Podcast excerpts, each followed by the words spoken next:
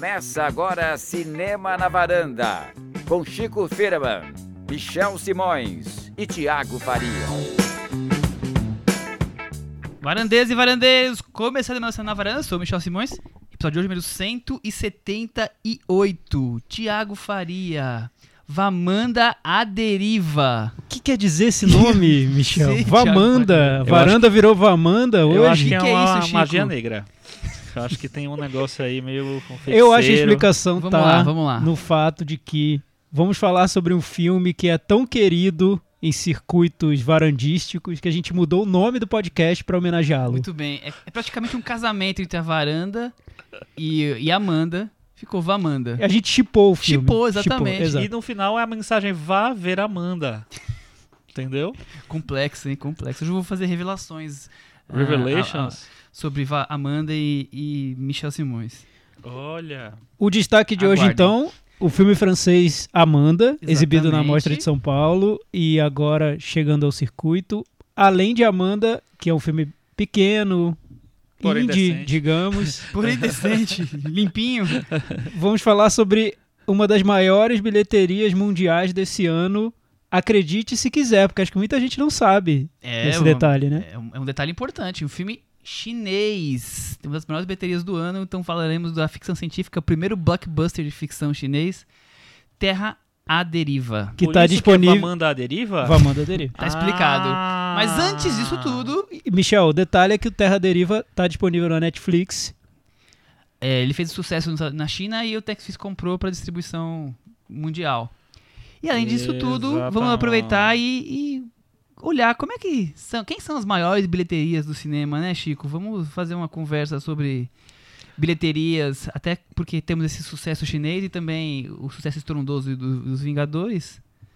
Vingadores subindo, subindo, subindo, subindo, subindo, muitas, né, muito dinheiro rolando, muitas posições dos rankings e tal. Chico, Mas- quantas vezes você já viu o Ah, Avengers mais ou menos Endgame? umas 14. 14 É. vezes. Por isso que tá subindo. Você tá colaborando pra esse fenômeno. Mas sabe o que acontece toda vez? Eu- quando eu chego na 15 aí o Thanos estala o dedo e aí volta tudo pro começo, porque metade das minhas sessões desaparecem. Sensacional. Aí, Contextualizando- viu, né? É possível que nessa sexta, no fim de semana agora, o Vingadores Endgame, que é Ultimato. Ultimato, já tenha passado o Avatar no ranking das maiores bilheterias do mundo Em faturamento. é, em sim. faturamento não corrigido pela inflação. Inflação, Exatamente. Então, tchau James Cameron, que estava dominando esse ranking com Avatar.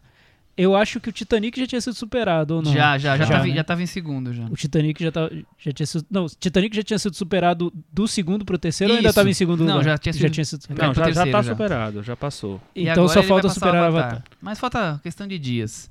Então esses são os três temas de hoje. Antes queria só relembrar e pra quem não acompanha as redes sociais saber que abrimos mais uma votação na Cinemateca da Varanda. Está rolando, vai valer até sexta-feira agora. Com os quatro filmes escolhidos são Clube dos Cinco de John, Hughes. Você vai falar os diretores, ótimo. Vamos então. Então Fazer- vamos, fazer vamos começar de novo jogral então. Clube dos Cinco. De John Hughes, Eles vivem John Carpenter, Minority Report Steven Spielberg, e Operação França. William Friedkin. Então, Thiago, temos uma lista bem eclética, né? É, acho que Épocas esse, de é, variadas. Tem, tem uma, uma varandeira ouvinte que no Twitter comentou que ela queria um episódio de quatro horas de duração com todos os filmes Comentados. concorrentes comentados. Eu, eu acho que nesse caso valeria, porque são quatro filmes que certamente Quando eu vi a lista, eu quis vontade de falar dos quatro. Exato. Mas Isso como- aconteceu comigo várias vezes já. É, é, mas acho que essa vez foi, foi um pouco mais difícil. Pelo menos as pessoas. Teve mais gente que falou que é a varanda mais difícil de escolher. Tentem adivinhar quem escolheu cada filme, qual é o filme de, que, de qual varandeiro. Exatamente. Vote consciente. e é isso. E em breve falaremos sobre. E se você pagar escolhido. 170 reais, você vai ter direito a um episódio especial de fim de ano com todos os filmes que, não, não, que nunca ganharam a Cinemateca da Varanda. Maravilhoso isso. Comentem nas redes sociais, estejam em contato com a, com a gente, além do podcast. Estamos aí na- em- no, no site temanavela.com, Facebook, Twitter, Instagram, estamos no Spotify, estamos em todos os lugares, basta nos procurar. Vamos começar então com as maiores bilheterias do cinema. É, acho que primeiro vale comentar que o Chico, nossa fonte de bilheterias, foi em busca de um site que nos trouxesse as bilheterias corrigidas com o valor da inflação, porque a gente acha um pouco mais justo, se bem que justiça é uma coisa meio difícil de se analisar com bilheterias e nós vamos expli- explicar o porquê que a gente acha que é difícil explicar isso. Mas Eu gostei, achei, achei meio Thanos É, eu, tô, eu tô trabalhando sem spoilers por enquanto. É, Chico, de acordo com as bilheterias aí ajustadas. Não, mas peraí, vamos, Vamos vamos, lá. vamos, para, para os factuais primeiro. Então, o nosso querido Avengers Endgame, né, o, o Vingadores Ultimato, ele é a a- oficialmente a segunda maior bilheteria da história, que é, tem do, ele tem 2 bilhões 193 milhões de dólares. Fica é, a pouquinho antes de Avatar, né, de Avatar, desculpa, de Titanic, que tem 2 bilhões e 187 milhões, e ainda tem que ter um Chãozinho um chegar chãozinho para o Avatar. Avatar, que é 2 bilhões 788 milhões. Essa lista, na verdade, é meio irreal, vamos dizer assim, porque as bilheterias é, de antes dos anos 90 não, não contam aqui nessa. Elas não nessa conseguem entrar, né? É, porque tem aquela coisa, né? Assim, não existia dado, não- todos os países não, não, não organizavam as, as, é, sei lá, as contas de bilheteria da mesma forma tal. Então, assim, só a partir dos anos 2000 é que o negócio ficou meio padronizado. Então, você procura aqui nas 100 maiores, sei lá, quantos ma- maiores bilheterias do mundo, né, oficialmente, assim, você só vê filme dos anos 2000 pra cá, maioria americano, e alguns chineses, porque os chineses realmente estão Indo ao cinema. é, indo ao cinema, construindo cinemas, né? Construindo é, uma maneira de, de controlar o mercado cinematográfico mundial. Mas é isso. Então, hoje, Avatar seria a maior bilheteria do- da história, dessa história dos anos 2000 pra cá. Vingadores Ultimato segundo, Titanic o terceiro, e o, o- o Star Wars Despertar da Força o quarto e o Vingadores Guerra Infinita o quinto. É, só que é bem diferente quando você olha a bilheteria só dos Estados Unidos. E a gente tem percebido que muitos dos, desses blockbusters lançados no nos, últimos, nos últimos tempos têm feito mais dinheiro fora dos Estados Unidos. Então tem uma diferença já aí. O- é, por exemplo, Pantera Negra fez muito mais dinheiro no- nos Estados Unidos do que Vingadores Guerra, Guerra Infinita, mas no mundo, no ano passado, o Guerra Infinita foi campeão e Pantera Negra foi segundo. Ficou mais pra baixo. Então ficou mais para baixo. Então tem, tem, tem umas variações. E aí quando você vê é, a- essa lista que o, o Box Office Mojo e outros sites mantêm é, de bilheterias, eles mantêm a- as bilheterias de todos os tempos nos Estados Unidos, e aí você tem filmes desde os anos 20, 30, 40. é, e eles fazem a lista também dos, dos filmes é, com um ajuste de inflação, as bilheterias com ajuste de inflação. Eles contam todas as, as é, variações de inflação que tiveram nesse período todo, durante o século XX todo tal, nesses últimos, vamos dizer, 100 anos ou mais. É, e aí, qual que é o campeão de todos os tempos? Quem será Thiago Faria? É, é Avatar? É James Cameron? Velozes e Furiosos? Velozes e Furiosos? Então, não é, né? Olha só. É, e o vento levou. E o Ah. vento levou. E o vento levou. E é um negócio bizarro, porque assim, o vento levou tem uma bilheteria nos Estados Unidos. Ele foi. ah, conta alguns re- os relançamentos do filme também. Só que o, o, e o vento levou foi relançado várias vezes, mas quando ele é relançado, ele não é relançado igual como quando ah, foi a lançado. de cópias então, é muito menor, né? é. Então, e o vento levou nos Estados Unidos fez uma bilheteria de 1 bilhão e 822 milhões. Dizer, 1 bilhão e 800, quase 2 bilhões em 1939. Exatamente, assim, corrigidos para agora. ah, não, Na- corrija a- pra agora. Na época, é, é, na, na- com a bilhete- os números de agora. Na época ele teria feito o equivalente a 200 milhões. Tá. É porque aí a gente Entendeu? tá falando da bilheteria só nos Estados, Unidos. Só Sim, sim, Estados por isso que, Unidos. que o, Ava- os outros filmes já Então, estão mais o dois. primeiro filme, o número 1 um é, é E o Vento Levou. O número 2 é o primeiro Guerra nas Estrelas, que tem 1 bilhão e 600 milhões, ou seja, tem 200 milhões a menos que, que o, O número Vento 4, né? coisa. Só que aí, olha a confusão. Se o o Vento Levou fez 200 milhões, que viraram esse 1 bilhão e 800, o Guerra nas Estrelas fez 460 milhões, que viraram 1.600 1 milhão e 600. Mas são quase 40 anos, Quase né? 40 de anos inflação, de valor de ingresso mais alto. Exatamente. E aí, no top 10, você- você encontra uns filmes que você não espera, por exemplo, como A Noviça Rebelde, que é o terceiro lugar. É, o quarto lugar, aí é um filme mais, mais jovem, vamos dizer assim, mas é um jovem que já tem trinta e tantos anos, que é ET. O quinto lugar é o Titanic, que é o filme mais recente do top 10. Ele é o, o- o Titanic de, de 97, rendeu 1 bilhão, o, o equivalente hoje a 1 bilhão 200 e 200 mil. Na época foram 659 bilhões. Os Dez Mandamentos, de 1956. Cecil Tubarão, de 75. Doutor Givago. De- Doutor de- Givago, do Thiago. David Lean. David Lean é um dos maiores bilheteiros da, da história. O Exorcista. E o décimo lugar é Branca de Neve e os Sete Anões. Então, assim, Que é o filme mais antigo da- do top 10, né? é o filme mais antigo do top 1937. 10, é. Chico, você tá exatamente. querendo me dizer então que quando E o Vento Levou estreou, ele pegou 90% das salas Olha, eu tô achando que sim. e os filmes brasileiros tiveram que esperar um pouquinho. Scarlett, Scarlett O'Hara fez, deu um instaladinho de dedos, do- dominou tudo, destruiu toda a concorrência. Mas eu acho muito legal essa lista da inflação, porque corrigida pela inflação, porque isso dá a dimensão que a gente tinha quando a gente era mais jovem e via esses fenômenos acontecendo. E eram fenômenos realmente enormes, né? O fenômeno Titanic. Foi uma coisa alucinante. Nas né? minhas lembranças, eu posso estar enganado, porque a gente é atraído pelas lembranças, mas na- na- nas minhas lembranças foi um fenômeno muito maior que Vingadores. Foi um filme que parou Sim, ah, o Brasil, todo É. mundo queria ver. Acho que a a gente, família vai, inteira. a gente vai descobrir se continuar esgotando por uns dois, três meses. o que Eu Exato. acho que não vai acontecer, É, mas na sim. época o Titanic esgotou por dois, E três ficou meses. muito tempo Não, sendo exibido, é, né? não, e Titanic no Brasil foi um negócio muito curioso, porque, por exemplo, ele já pegou o Brasil numa época em que as salas de cinema, o cinema estava em crise no Brasil, né? Então as salas de cinema não existiam mais nas, em, nas em cidades. Eu morava em Maceió, é, e no estado inteiro de Alagoas só existia cinema em Maceió. Nenhuma cidade mais, nem nas, na maior cidade do interior, e nenhuma mais existia. Então, tinha um fenômeno que era o seguinte: tinha umas caravanas de Olha pessoas. isso. Todo, toda sexta-feira tinha ônibus lotados, vários ônibus lotados de gente que vinha do interior para assistir Titanic. Quer dizer, Era a única em maneira vez da de caravana do, do programa do Silvio Santos, ia ver o Titanic. Exatamente. Sim, e eu lembro que a gente via o Titanic e depois de um mês voltava pra rever no cinema. Então o filme continuava em cartaz Aham. por muito tempo e você revia com intervalos muito longos, que é uma coisa que hoje em dia não é tão comum, né? O filme fica em cartaz por pouco tempo, acumula muito nesse período em que fica Sim. em cartaz em muitas salas e depois sai. Exatamente. Tem- Até porque acho que lança-se muito mais filmes hoje do que antigamente. Sim, eu acho ser. que sim, é acho que sim.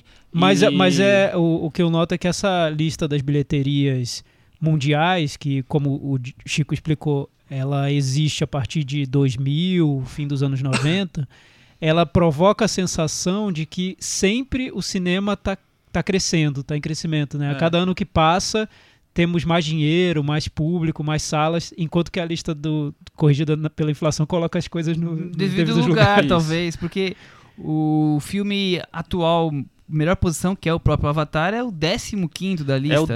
15 ele não entra nem nos 10. Ele perde para filmes, por exemplo, como A Guerra dos Dálmatas. O, o desenho original dos Certamente um 1061. fenômeno. Imagina, É. as crianças fazendo fila e os filmes brasileiros todos saindo de casa. Exatamente. Ele perde, sabe quem é o, o 14? Ben-Hur.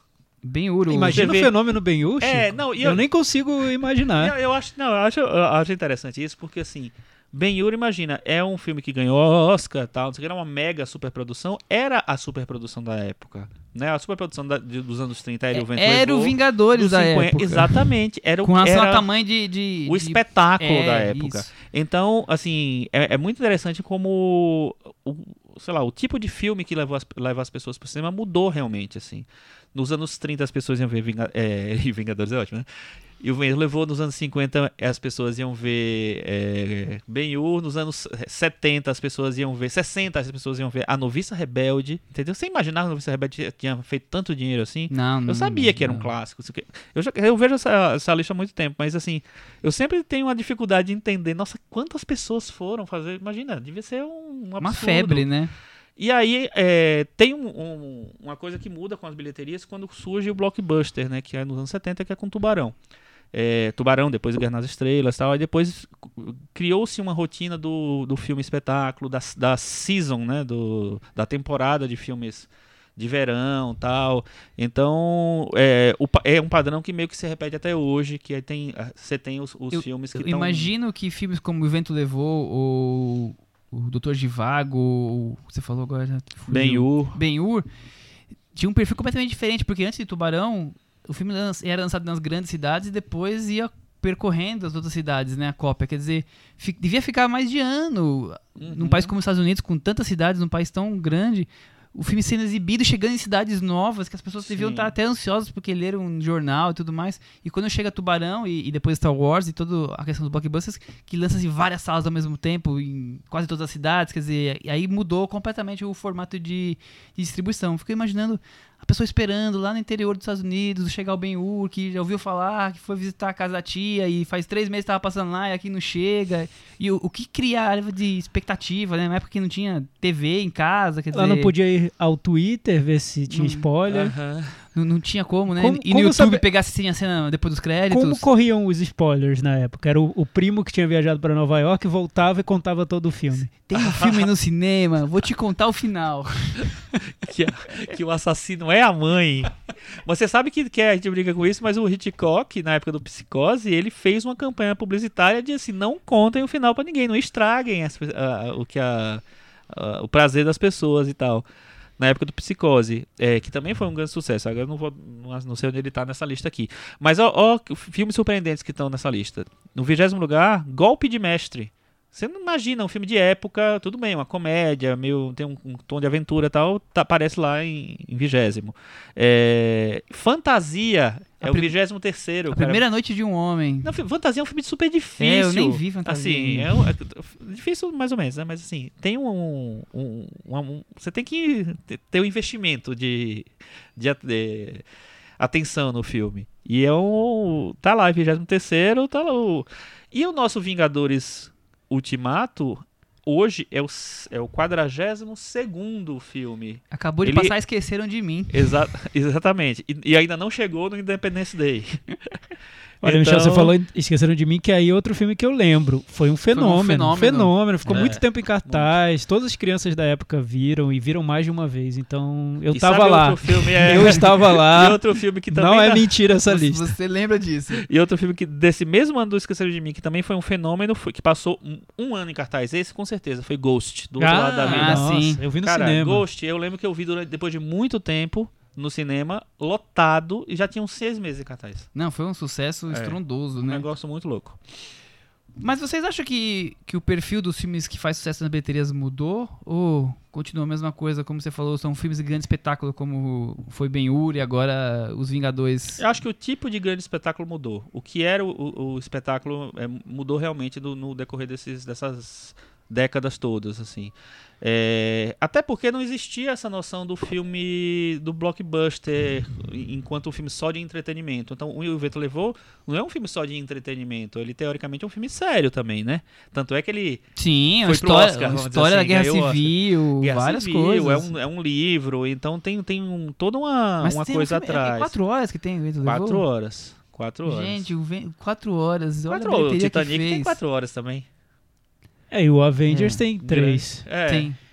As Se pessoas for- gostam de grandes filmes, seria isso? É, eu acho que O, o sim, que, hein? o que eu Não noto sei. que, que E tem. o mu- Lavi Dias? É, por que ele não faz esse Não tá, sucesso não tá todo? fazendo esse sucesso todo por enquanto, mas... Os americanos não descobriram as coisas boas ainda. Eu noto É. uma mudança de formato, porque a televisão ganhou um alcance muito particular nos últimos anos, né? Para muita gente roubou esse espaço que o cinema tinha para os grandes espetáculos. Hoje você vê uma série como Game of Thrones, que é, é um espetáculo que há alguns anos parecia que só o cinema seria capaz é o, de oferecer. É o Ben-Hur da, da idade atual, né? Exato, e hoje a, a televisão oferece. Aí um, um filme como o Avengers, ele para atrair o público, ele usa de uma estratégia que lembra um pouco a, do, a estratégia da TV, que é você criar uma grande série com filmes que se conectam e que permitem que você fidelize o seu público. Você cria uma expectativa. É, você né? cria o espectador do Avengers É. e não necessariamente o espectador de cinema, mas o espectador daquela série.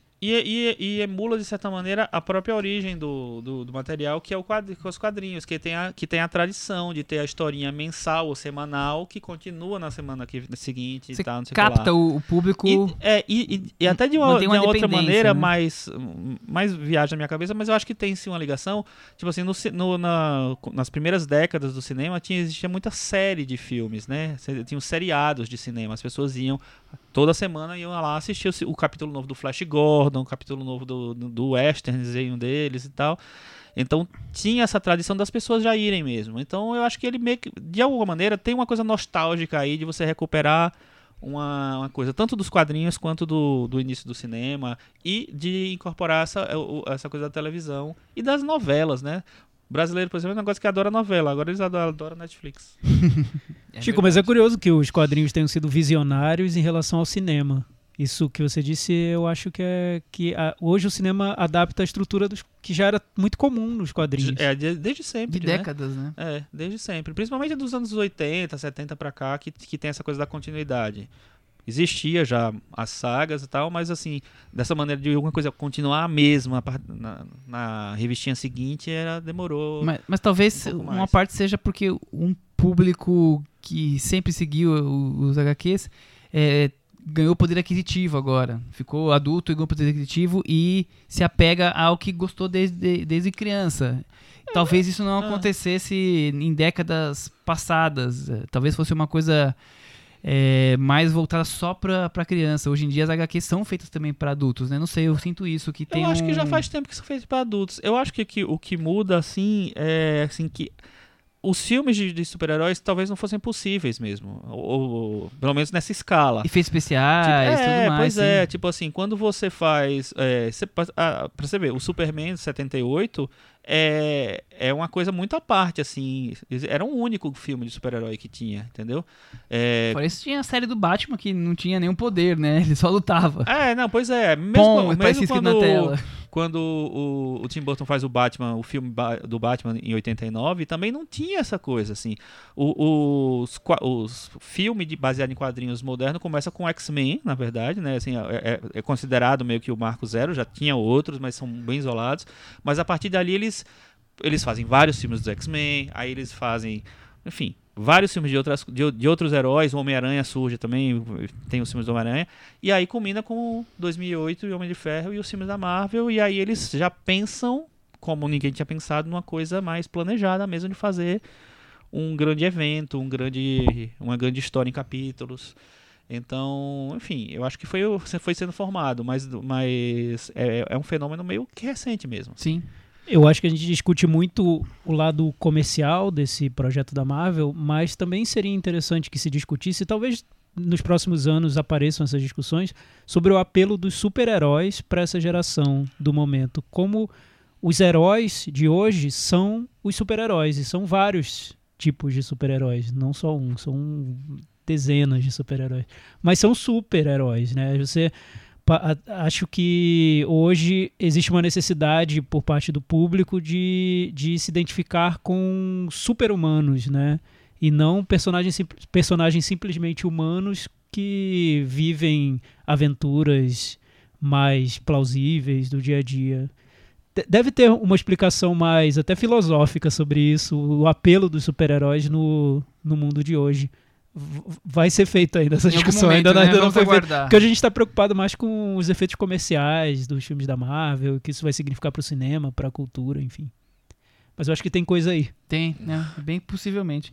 E É. vocês acham que teve algum tipo de filme que ficou no passado, que ficou esquecido? Ou, ou eles continuam bem representados? Por exemplo, os musicais, que tá aí em terceiro lugar, um deles. Ah, os musicais meio que tiveram uma Grease nessa renovada nos últimos tempos, né? O, é, eu acho que teve uma com La La Land, teve o Chicago ganhando o Oscar nos anos 2000, teve eh, os musicais dos anos 2000 pra cá eles deram tiveram um certo revival, como o Western teve dos anos 90 pra cá, Pra cá. também.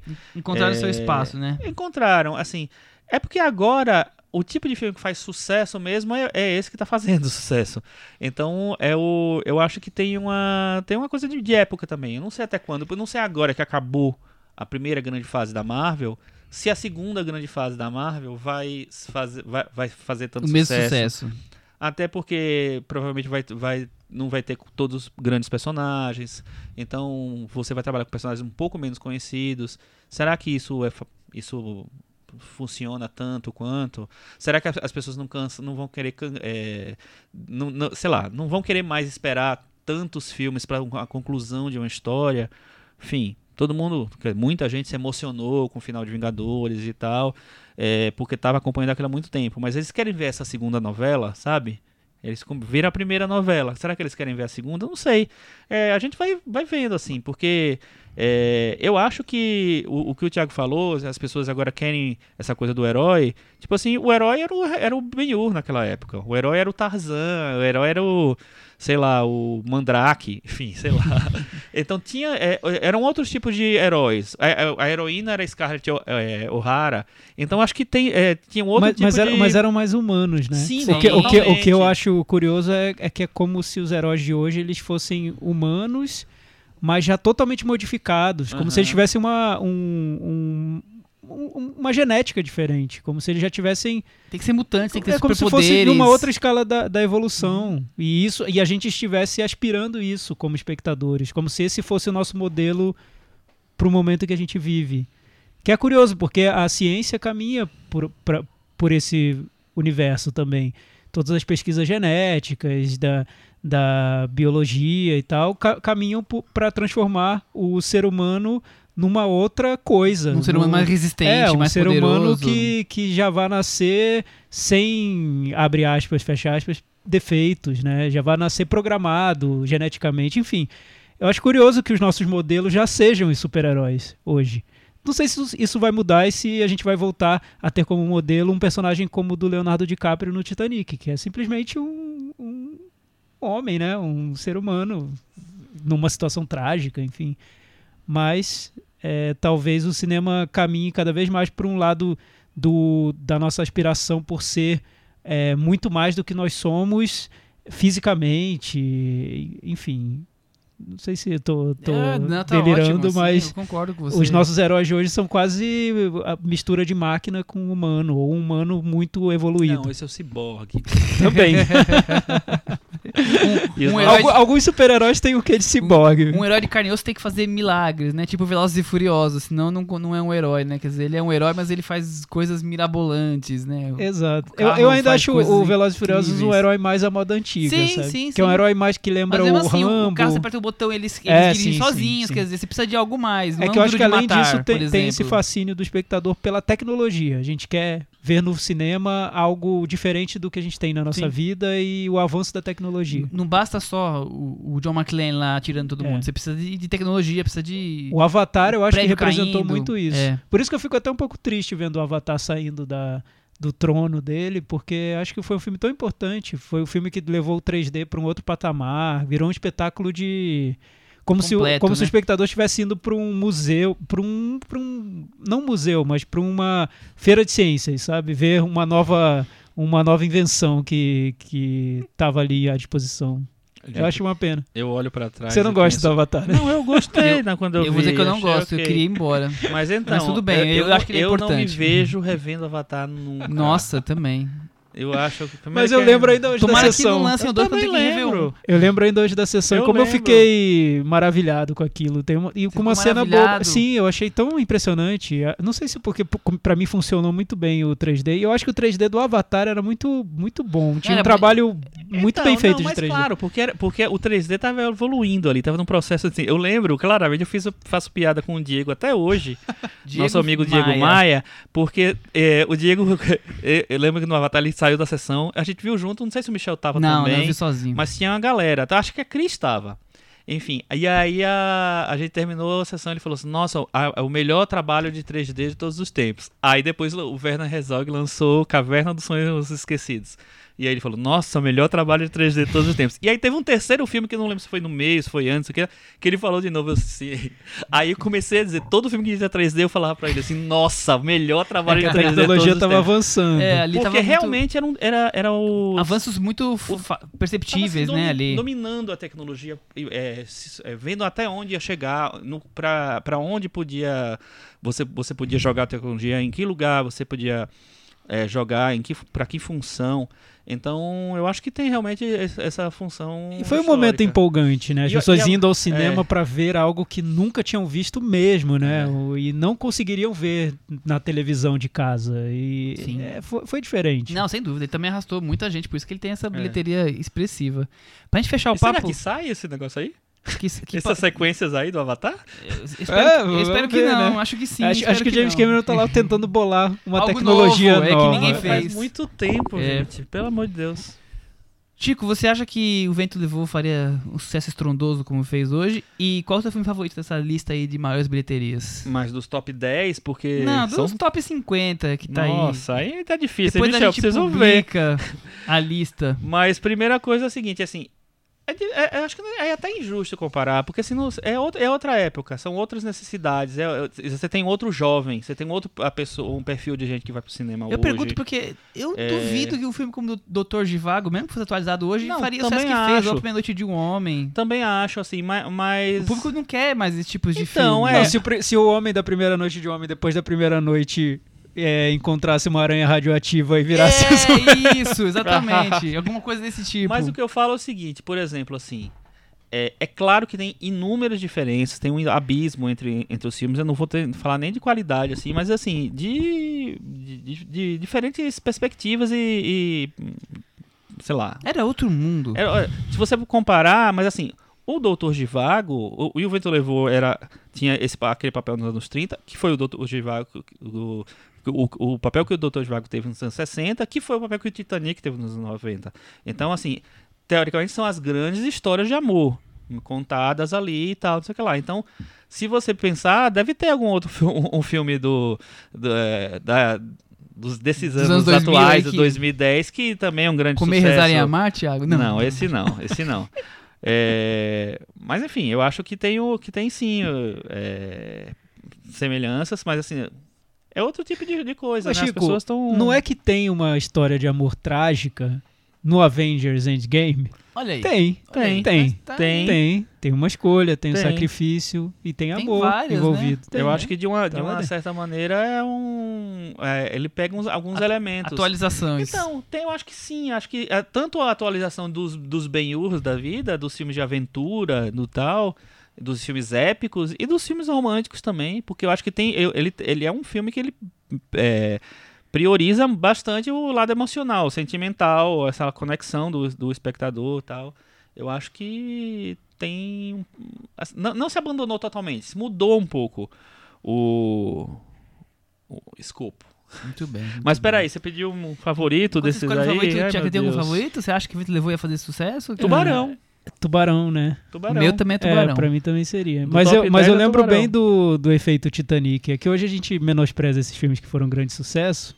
Porque eu viraram nossos Eu acho tão best-sellers, bom né? Titanic. Eu adoro o. Titanic, cara. Eu lembro muito do impacto que ele provocou. Foi Uhum. um- E era uma unanimidade, né? Todo mundo gostava do filme. Não era simplesmente um filme que as pessoas iam porque estavam se sentindo teleguiadas pra assistir. Não, as pessoas adoravam e choravam, viam de novo. Sim, é- é- a emoção do, do romance e mais a, a, as cenas de ação que Sim. mantinha a pessoa entretida, né? Eu, eu gosto bastante do Titanic. Eu vi- vira e mexe na TV, eu acabo vendo. Não consigo parar. Eu acho bom mesmo. Vamos encerrar a conversa das bilheterias e falar de um filme Puxa a bilheteria. que fez daí. muito sucesso? É. Seis- Qual é a bilheteria desse filme? 600 e lá vai cacetada milhões de dólares. 699. 700 milhões de 700 dólares. milhões de Praticamente dólares. só na China. Porque acho que nos Estados Unidos fez 5 Fez milhões. 5, é. Uma coisa assim, é verdade. Bem pouquinho. Então, o filme já é a, a terceira maior bilheteria mundial do ano, só perde pra Vingadores E Ultimato e pra Marvel. Capitã Marvel. E ele no comecinho do ano ele era a primeira. Era a primeira. É. 699 milhões de dólares arrecadados. Na China, 691 milhões. É, só pra gente colocar aí numa comparação, na China, o Vingadores Ultimato já fez 511 milhões. É a segunda maior bilheteria do ano. Ainda é o, o Ainda Terra Deriva. Perde pro, pro Terra Deriva, que é o filme que a gente vai comentar Vamos falar agora, agora de Yulang Jichu. Ou Terra Deriva, como é conhecido no Brasil. Esse aí eu não vou ter que falar nome de, de, de gente, Fica não, tranquilo, né? co- fiz uma sinopse sem nenhum, Graças a nenhum personagem. É, só pra complementar a conversa das bilheterias, Terra Deriva é a segunda maior bilheteria da história da China. Só De perde um filme chinês, né? É isso? de todos. Ah, de todos? O, o terceiro colocado é o Avengers é, Ultimato. Aham. Só perde para outro filme chinês chamado Lobo Guerreiro 2. Que inclusive é o mesmo ator principal. Que é bem recente. É do Sim, ano é bem passado, recente, eu ano acho, passado, do é, ano coisa passado. bem, bem nova, mas assim, são os filmes que estão aí bombando lá. O Lobo Guerreiro 2. O Terra Deriva é dirigido pelo Frank Guo, diretor de 38 anos, chinês, claro, é o terceiro filme dele. Ele dirigiu os outros dois, foi As Aventuras de Liu Chanji e um sucesso, em uma comédia muito sucesso lá na China chamado Meu Antigo Colega de Classe. Eu tô é, traduzindo do, Do- do, do chinês, inglês, do do, chinês, mandarim, do claro, mandarim. eu falo frequentemente. Do cantonês. O, o filme é uma adaptação cinematográfica do conto The Wandering Earth, de um es- escritor muito famoso na China chamado Liu Cixin, que faz livros de ficção científica. Ele já ganhou nove vezes o prêmio de melhor autor de ficção científica na China e outros prêmios internacionais. Ele é lá na China é bem conhecido. É um conto. E vamos para a sinopse.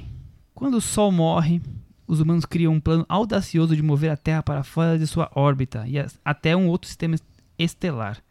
Após anos de preparação e desbravando o espaço, nem tudo sai como planejado, Chico Firman.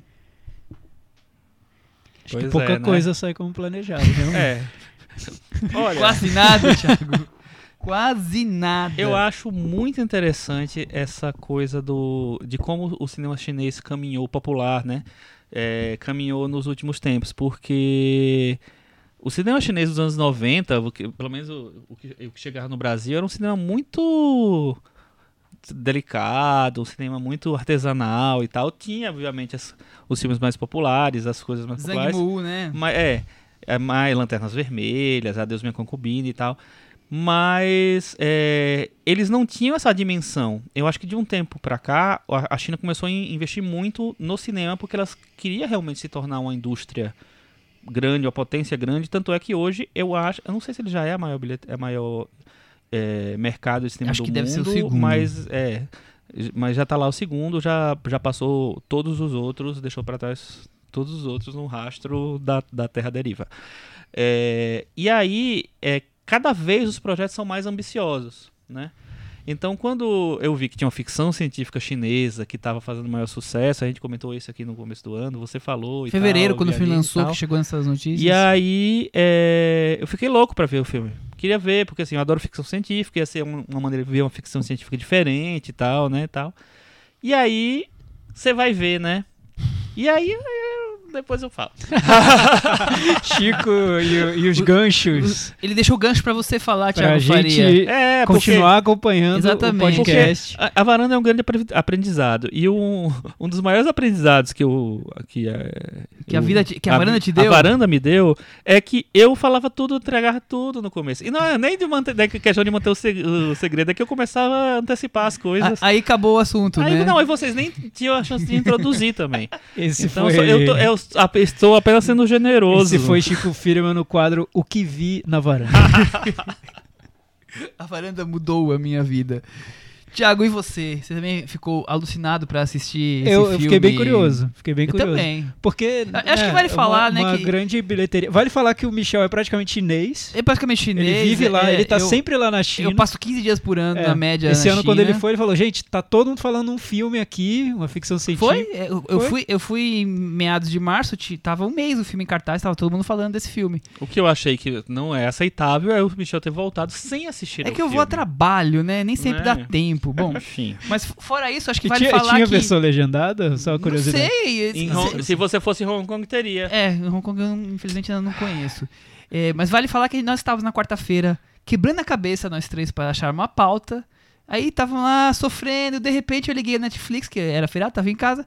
Gente, para tudo! Olha só, o filme chinês que nós queríamos ver tá aqui, tá liberado, vamos colocar ele na pauta. E aí surgiu essa pauta. Mas acho Antes que, de vê-lo. acho que a existência do filme, o sucesso que ele fez e o fato de ele estar na Netflix pra gente assistir é uma prova de como a China tá crescendo aceleradamente nesse Uhum. campo do que chamam de soft power, né? Que é o poder via cultura. Sim. Porque em matéria de, de poderio econômico, a China já tá já- muito lá já na tá- frente. Começou anos Já, antes. tá- já dobrou a, a, A meta. a esquina, né? já dobrou a meta.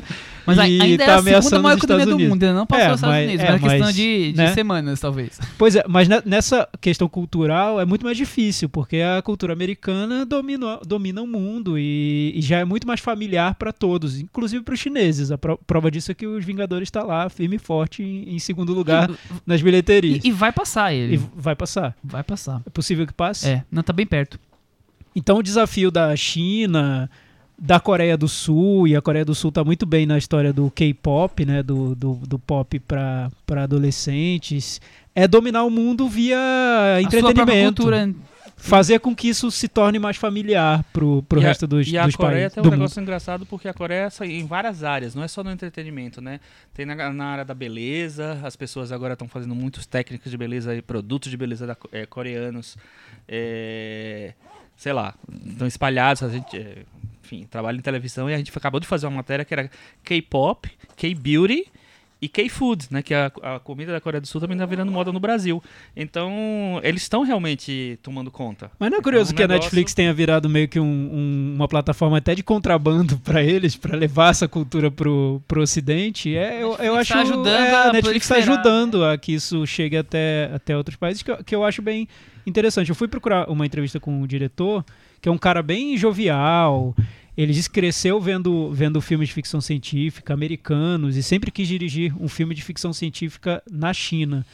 E aí o que ele Os três filmes conta... favoritos dele, você viu na entrevista isso? Porque eu li umas Os três entrevistas. favoritos eu não vi. 2001, Odisseia no Espaço, Exterminador do Futuro 2, Interestelar. Exterminador do Futuro 2 tá na minha lista. Ó, esse quase chorei aqui agora, de lembrar da sessão do Exterminador do Futuro 2, das sessões da minha vida. Eu quase chorei que ele botou Interestelar, mas tudo bem. Enfim, eu, é, achei, eu acho que o Thiago não tinha percebido Não, que nem pensei, nem Interestelar. Ele pensei. falou, Não, parou, assim. o, o que é. ele disse que foi, foi que num determinado momento levaram alguns diretores chineses para conhecer Hollywood, para fazer um- uma espécie de intercâmbio Uhum. em Hollywood.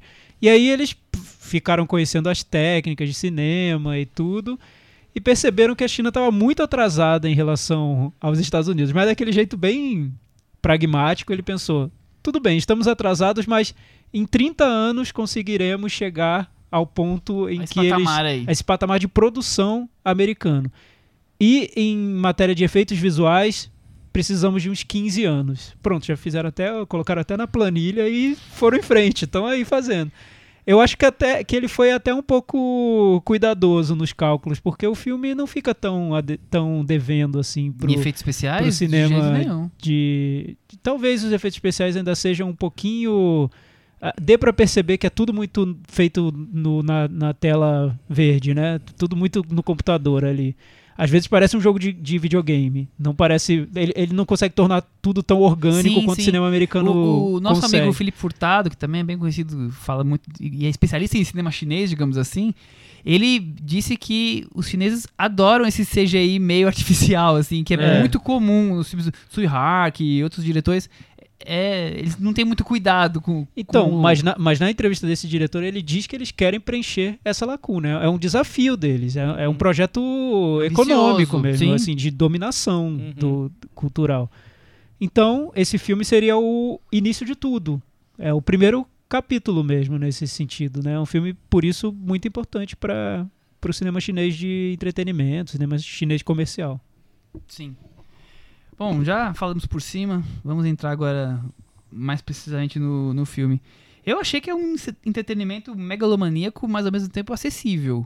Assim, com um tipo de narrativa que estamos acostumados. A, a principal diferença é que quem normalmente nos filmes americanos são os vilões, aqui são os mocinhos que vão salvar o planeta, né? Chineses e russos.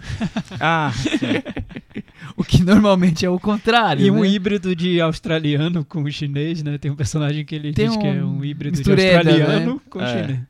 Mas, ô, Thiago, eu não vou roubar, porque essa sacada é sua, então eu tenho que falar. É, ficou a sensação que é um Michael Bay chinês? Ah, Eu achei melhor que o, que o Michael Bay. Mas é é, mais ambicioso, é- né? A, a- a trama em si é mais complexa, então tem uma. mas é aquela. É uma. uma ele- é- eu sinto que é um cinema muito extremado em tudo, né? O, a, a premissa é, é muito louca. Imagina, você precisar transportar o planeta porque o céu está derretendo, aí chega num ponto em que o planeta entra na, na rota de Júpiter e o que fazer? Vamos explodir Júpiter. Eu vou. Assim, não- acho que nem Michael Bay faria um não, filme não. com essa premissa. essa não. Acho que ele ia tentar deixar um pouco mais Temos realista. que agradecer ali, ao né? autor de ficção científica chinesa. É, não, ma- mas dizem, eu vi alguém lendo. Eu, eu não consigo. Eu procurei aqui, mas não achei. Quem foi que falou? Que, que leu o conto original e que o conto original tem, é um pouco mais realista. Ele tem. Esse filme ele meio que deturpa um pouco o. Isso que eles A história em quatro si. É. cientistas chineses Pra acompanhar pra o projeto. como é. consultores. Imagina se não tivessem, É. porque não tem limites em alguns momentos. Não, exatamente, assim. Mas eu acho assim, imagina. Não, é um- calma aí, Michel. Cientistas participaram Sim, sim. Co- Co- não faz Consultores. Não faz, também acho. Porque o que tem um aconte- momento no miolo ali que é, não faz. Não, vamos explicar para o nosso ouvinte. Para deslocar o planeta, eles colocam umas espécies de turbinas, Os propulsores que eles chamam, né? propulsores que você liga e, E aí o arrasta o planeta, planeta. vai saindo como se fosse um grande foguete, né? Em direção a Júpiter.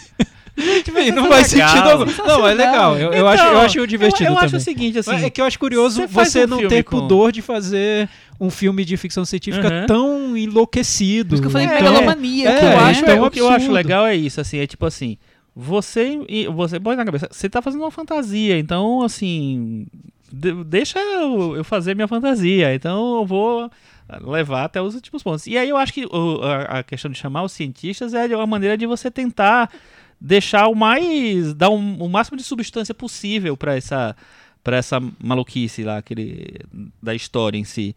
Então eu, eu acho isso um, um esforço bem interessante assim. Porque o filme tem, um, tem, uma, ele tem uma tentativa de ter uma, uma coisa de bastidor, do, que- de como é a, a vida nessa, nessa terra à deriva, né? De, de mostrar como as pessoas tão, sei lá, vivem como se fossem, não, não digo refugiados, mas como se fossem, tipo, sobreviventes mesmo tal. É, eu acho que é, é interessante, assim, me, me dá até vontade de ver uma série sobre isso, sabe? Mas... Ele nem gosta de ficção científica mesmo. Eu adoro, né? Enfim. Mas eu acho que é isso, assim. A gente, de uma maneira geral, não tá tão, tão acostumado a essa coisa do, do- Que não é só do chinês, acho que do oriental mesmo. De ser mais extremado sentimentalmente. Então, é, tudo é muito me- é, é meio exagerado para o ocidental, tudo é meio over. E para eles é o que funciona. Eu, eu É acho, que tem, algum- é, que acho que tem alguns pontos aí que eu queria comentar. É, eu. Os países que eu conheço, bastante gente que, que são muito nacionalistas, então basicamente estamos falando de China e dos Estados Unidos, tem um quê de ingenuidade no, na- em boa parte da população. E filmes, grandes filmes, acabam tendo também esse tipo de ingenuidade. Então, por exemplo, eu vejo muito Armagedon nesse filme aqui. Sim. Nessa, nessa questão da ingenuidade mesmo de vamos salvar o mundo e ao mesmo tempo os- os- as relações entre os personagens, os, os melodramas são totalmente exagerados e eu acho que é um filme que dialoga muito com o seu público local, tanto o Armagedon com o americano quanto esse com o público chinês. E claro, pra, Gente, eu sou amigo do Michel, hein, gente? Eu tô orgulhoso aí. Tem a ver, tem total a ver, concordo plenamente. E, e isso tá muito na, na linguagem do filme, né? Então é, fica Uhum. muito, muito explícito isso. E, e acaba se tornando talvez a, a característica mais forte, além da questão visual, que eu acho bem curiosa em alguns pontos, como a gente falou do CGI bem falso, em outros parece uma escola de samba, de cores, e- mas de uma forma legal, eu gostei. Achei interessante. Mas eu acho que, É pra como mim, se Aquaman tivesse sido feito na eu China. pensei muito em Aquaman. Mas é, é um pouco isso. E eu vejo ali muitos gêneros misturados. Então, desde ficção e filme de catástrofe, com melodrama e até. Lembrando até aqueles filmes épicos como O Fim do Mundo dos anos 50 Uhum. e outros filmes de Mas de o seu. Guerra dos Mundos. A sua comparação com o Armagedon eu acho ótima, porque é uma ficção científica, tem uma, uma, uma premissa maluquinha, assim, que parece boba e tal, e tem essa coisa familiar no centro do negócio, né? Porque é isso, né? O, É, o é isso. Bruce Willis é pai da Liv Tyler, não é Isso. isso?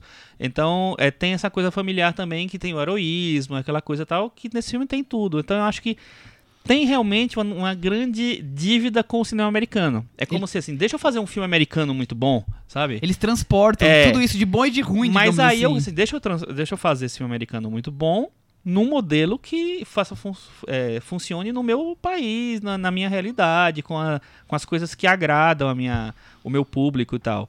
E eu acho que ele, que nesse sentido, ele é muito vitorioso. Sim. É. É porque o blockbuster ele, ele tem que agradar ao público e por isso ele acaba espelhando o público. público, né? é. co- é, tá- tem um quê de publicidade? Você tem que fazer o Sim, filme totalmente. pro público. Falar a mesma língua que. É. Que não é língua, mas mais ou menos isso. Então, se o, o- também achei perfeita essa comparação com com Armageddon e o cinema blockbuster americano tem esse esse elogio ao indivíduo, né? que é muito típico da cultura americana. Enquanto que esse filme, o que eu acho que é mais exótico para o público ocidental nesse filme, é que é um filme em que tudo se resol resolve coletivamente. É, a coletividade está no filme inteiro. Tem uma cena em que você tem, acho que eles precisam atarrachar uma grande nave dentro de uma outra nave, é, é, é louco mesmo, gente, é, é isso. Assista pra É, entender. e aí tem umas 100 pessoas, tem um elenco ali de figurantes atarrachando, que eu ah, imagino que se fosse um filme americano seria um super-herói Seria o The Rock. atarrachando. Só o The Rock É, sozinho. pronto, né? acabou, Umas resolveu. três, Umas três, o pai, o filho e o namorado da filha. É. Resolveu. Mas lá é uma multidão. Mas, Thiago, eles têm um bilhão de Eu pessoas sei, disponíveis. Mas além, além disso, você tem, tem, tem muita força de trabalho. O quê? A- Além disso, você tem essa defesa do, de um ideal coletivo. Sim. Em que É. tudo se resolve com o povo unido por um Socialismo, objetivo. né, gente? É. Quase. Comunismo, né? Mais Ou ainda. quase, né? Assim, já um pouco deturpado. Mas acho que culturalmente isso aí tá, tá tão forte pra eles que pra você buscar essa identificação que o blockbuster quer buscar, você precisa falar nessa língua do coletivo e não É. na língua do indivíduo super poderoso, né? Isso eu acho exótico no filme, que pra mim foi diferente, mas pra eles deve ser tão comum. Não, eu acho que E, eu- é e eu, e eu vi a entrevista com o diretor e disse: não, pra gente todo filme é assim. Assim, não tem novidade nenhuma. Mas pro ocidental eu acho que vai ser um diferencial desse filme. É que acho que talvez seja o primeiro filme. A gente falou de maior blockbuster de, de sci-fi da, da China, mas talvez seja o primeiro filme popular chinês que tá chegando pra gente, tirando os filmes de Wuxia, né? Do o, Hero, o Hero, Heróis, né? Que chama aqui no Brasil, né? Das Herói. Dagas Voadoras. Quer dizer, tirando esses que já, já vinham com um pouco de made em exportação, esse é o primeiro filme genuinamente chinês, feito pro público chinês, que, que explodiu e tá chegando via Netflix pra todo mundo. Então acho que talvez isso tenha assim, um pouco desse requinte de entender essa linguagem toda e tudo que você- nós falamos aqui, né? É, ele vem sem filtros, né? É isso. E, Não, por, e- por isso, até esse lado do- de- dos sentimentos extremados, esse filme tem muito. E, e para mim é incômodo, porque eu não, não tô não, não acostumado a isso. isso, mas então, vamos cada cena de, de grande estrondo, de explosão, logo depois tem um momento muito sentimental. Que é o pai lembrando, ou o filho lembrando de alguém do vô, da Não, tia, é da uma- filha. é uma- tentando pegar a É, mão. É Então, uma o que festa, né? É uma festa. Então parece que não tem muito. o- o- é, é como se você tivesse controle de volume e uma criança mexendo o volume, po- colocando o volume máximo, volume Ótimo, mínimo, adorei a comparação. é, sem controle. É. Você não, não tem essa gradação é- muito clara. É isso que eu, que eu acho interessante, porque assim, é o tipo de emoção que funciona de- de- pro popular lá, né? Você tem que Sim. exagerar mesmo. Que, e eu, eu acho curioso. Eu também não, não consigo me envolver nesse nível, mas eu acho curioso. Não, você- você é vê quase a- antropológico. Você liga a entendeu? TV lá, lá na China e muda de canais, claro, eu não entendo nada, mas aquelas novelas que passam à tarde, são uma atrás da outra, você não tá entendendo o que eles estão falando, mas você tá vendo. Não precisa entender pra você entender o que tá acontecendo. É tão óbvio o melodrama puxado, pesado, aquela coisa dramática ao extremo. Tá ali, é duas da tarde, três da tarde, quatro da tarde. Você entra numa lojinha, tem uma senhorinha no caixa vendo aquela, aquela novela. Tem, tem é, no rádio. Tem radionovela até hoje na China com essa coisa carregada. Então, tipo, eles são assim na questão da, da, da cultura, da forma de, de dialogar com o público. É, e, te- e- e isso acontece, acho que em níveis diferentes. Por exemplo, você, você citou os filmes do Zhang Yimou, o, o Herói, o Clã das Adagas é, mas aí Voadoras. é outro nível, Então, né? mas aí que tem- ele- eles têm uma, uma coisa do, de por ser popular mesmo, de ser um filme de porque é a aventura de a, o Wuxia, né, que se chama. É, é o, o gênero de aventura de lá, né, tradicional de- do cinema de- eh, local. Então, eles têm esse negócio, mas eles também têm um, um- um tipo de exagero nas interpretações que não é não chega no- nesse daqui, mas também também é exagerado. E eu vi agora no quando eu estava lá em, em Buenos Aires, eu vi um filme que é um filme de festival, filme de três horas e tal. É um filme chama So Long My Son, que ganhou os prêmios de ator e atriz no Festival de Berlim, eu acho. É, que é um grande melodrama, é um belíssimo filme, adorei o filme, gostei muito.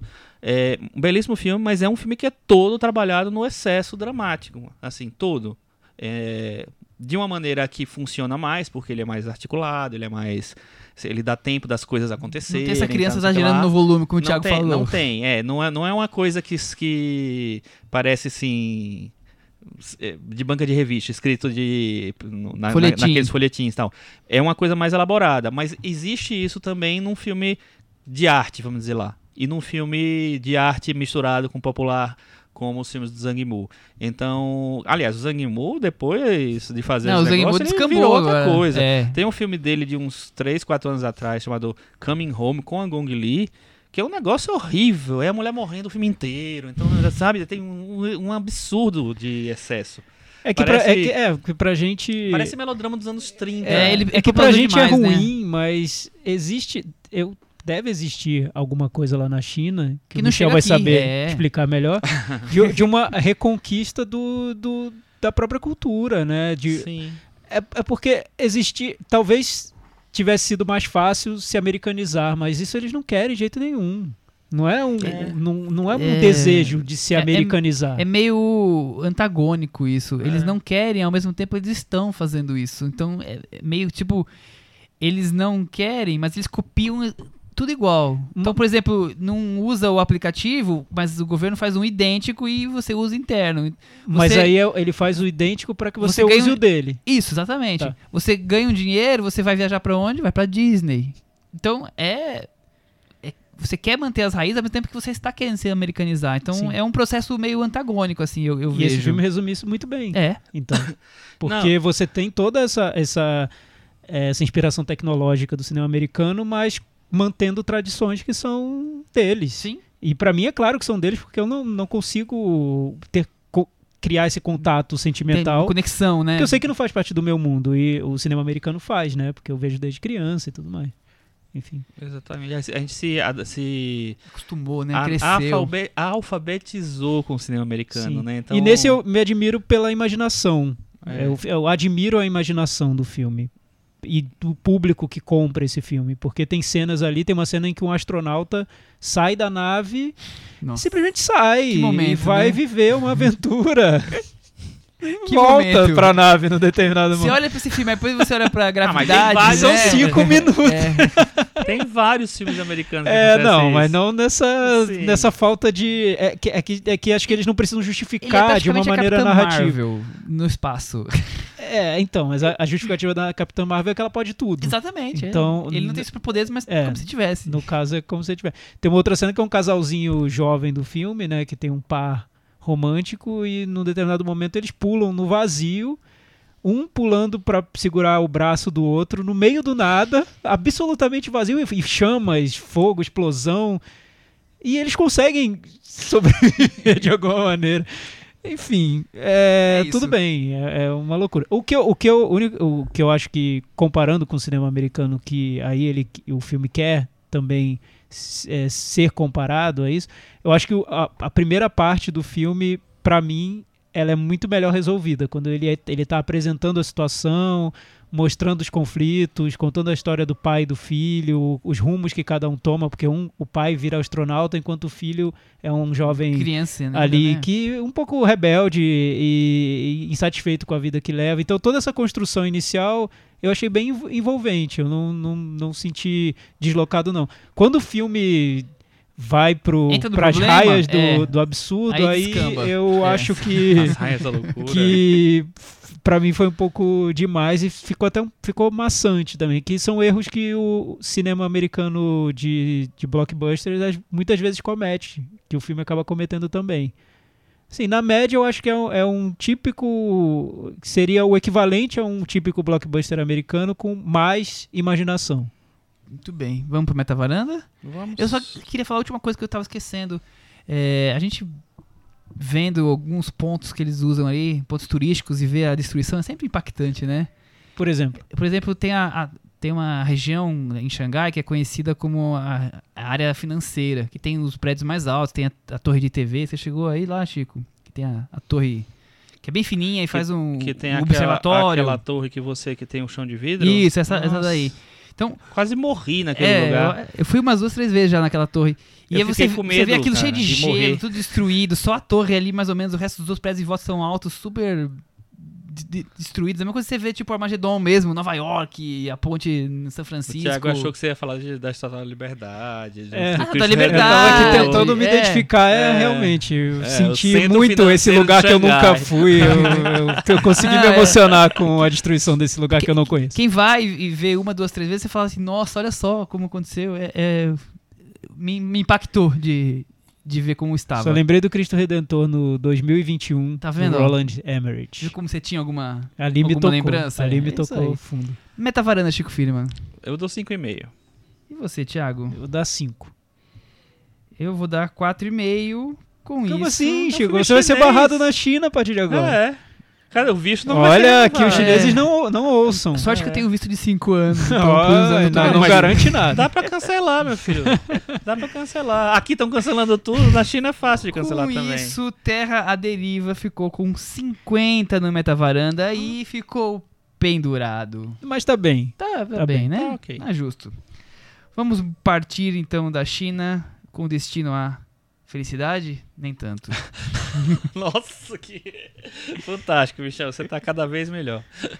Vamos, falar ao de- ocidente agora. Vamos ao Ocidente, vamos para Paris, vamos falar de Amanda, filme dirigido pelo francês Michael Hers, de 44 anos.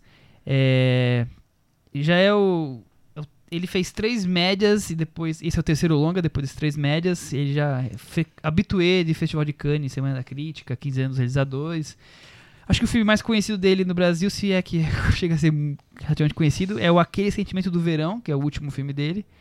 Que não chegou a estrear nos cinemas, mas passou naquela. Como é que chama aquele No My festival? French Film My Festival. French Fe Você Festival. falou dele na época. Falei dele na época. É. Vocês não viram? Não. Eu vi, eu vi. Eu não e aí, vi. você gosta do. Eu gosto, eu gosto. Mas se- você já tá falando no, no do Aquele? Sentimento do Verão. Ah, aquele sentimento do verão. Eu, eu gosto, eu não lembro tanto do filme, mas eu gosto. Eu, eu, eu acho que vale só contextualizar rapidinho, rapidamente, porque de alguma forma os dois filmes são sobre perda, né? É, perda de pessoas importantes. E o Aquecimento do Verão é sobre uma garota que se aproximava do irmão do namorado, é, sem ter um envolvimento amoroso, mas que morre alguém ali, quer dizer, morre o namorado e ela fica próxima do irmão dele e, os dois lidando com, com o sentimento de, de perder alguém, né? E aqui nós vamos ter algo parecido em outra Vai dar spoiler. escala. Vai dar spoiler. Não vou dar spoiler nenhum. Vamos pra sinopse. A figura central é do jovem David Sorel. Davi, Davi. não é não? Deve ser francês, Vincent claro. Lacoste. Sim. É, que vive de empregos temporários e é muito ligado à sua irmã Ophélia Cope.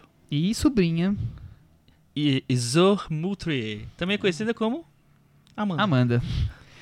Uma tragédia assola a família. A violência e a intolerância do mundo moderno faz novas vítimas. Manteve a dignidade. tá? Achei que ia dar muito spoiler. Eu acho que.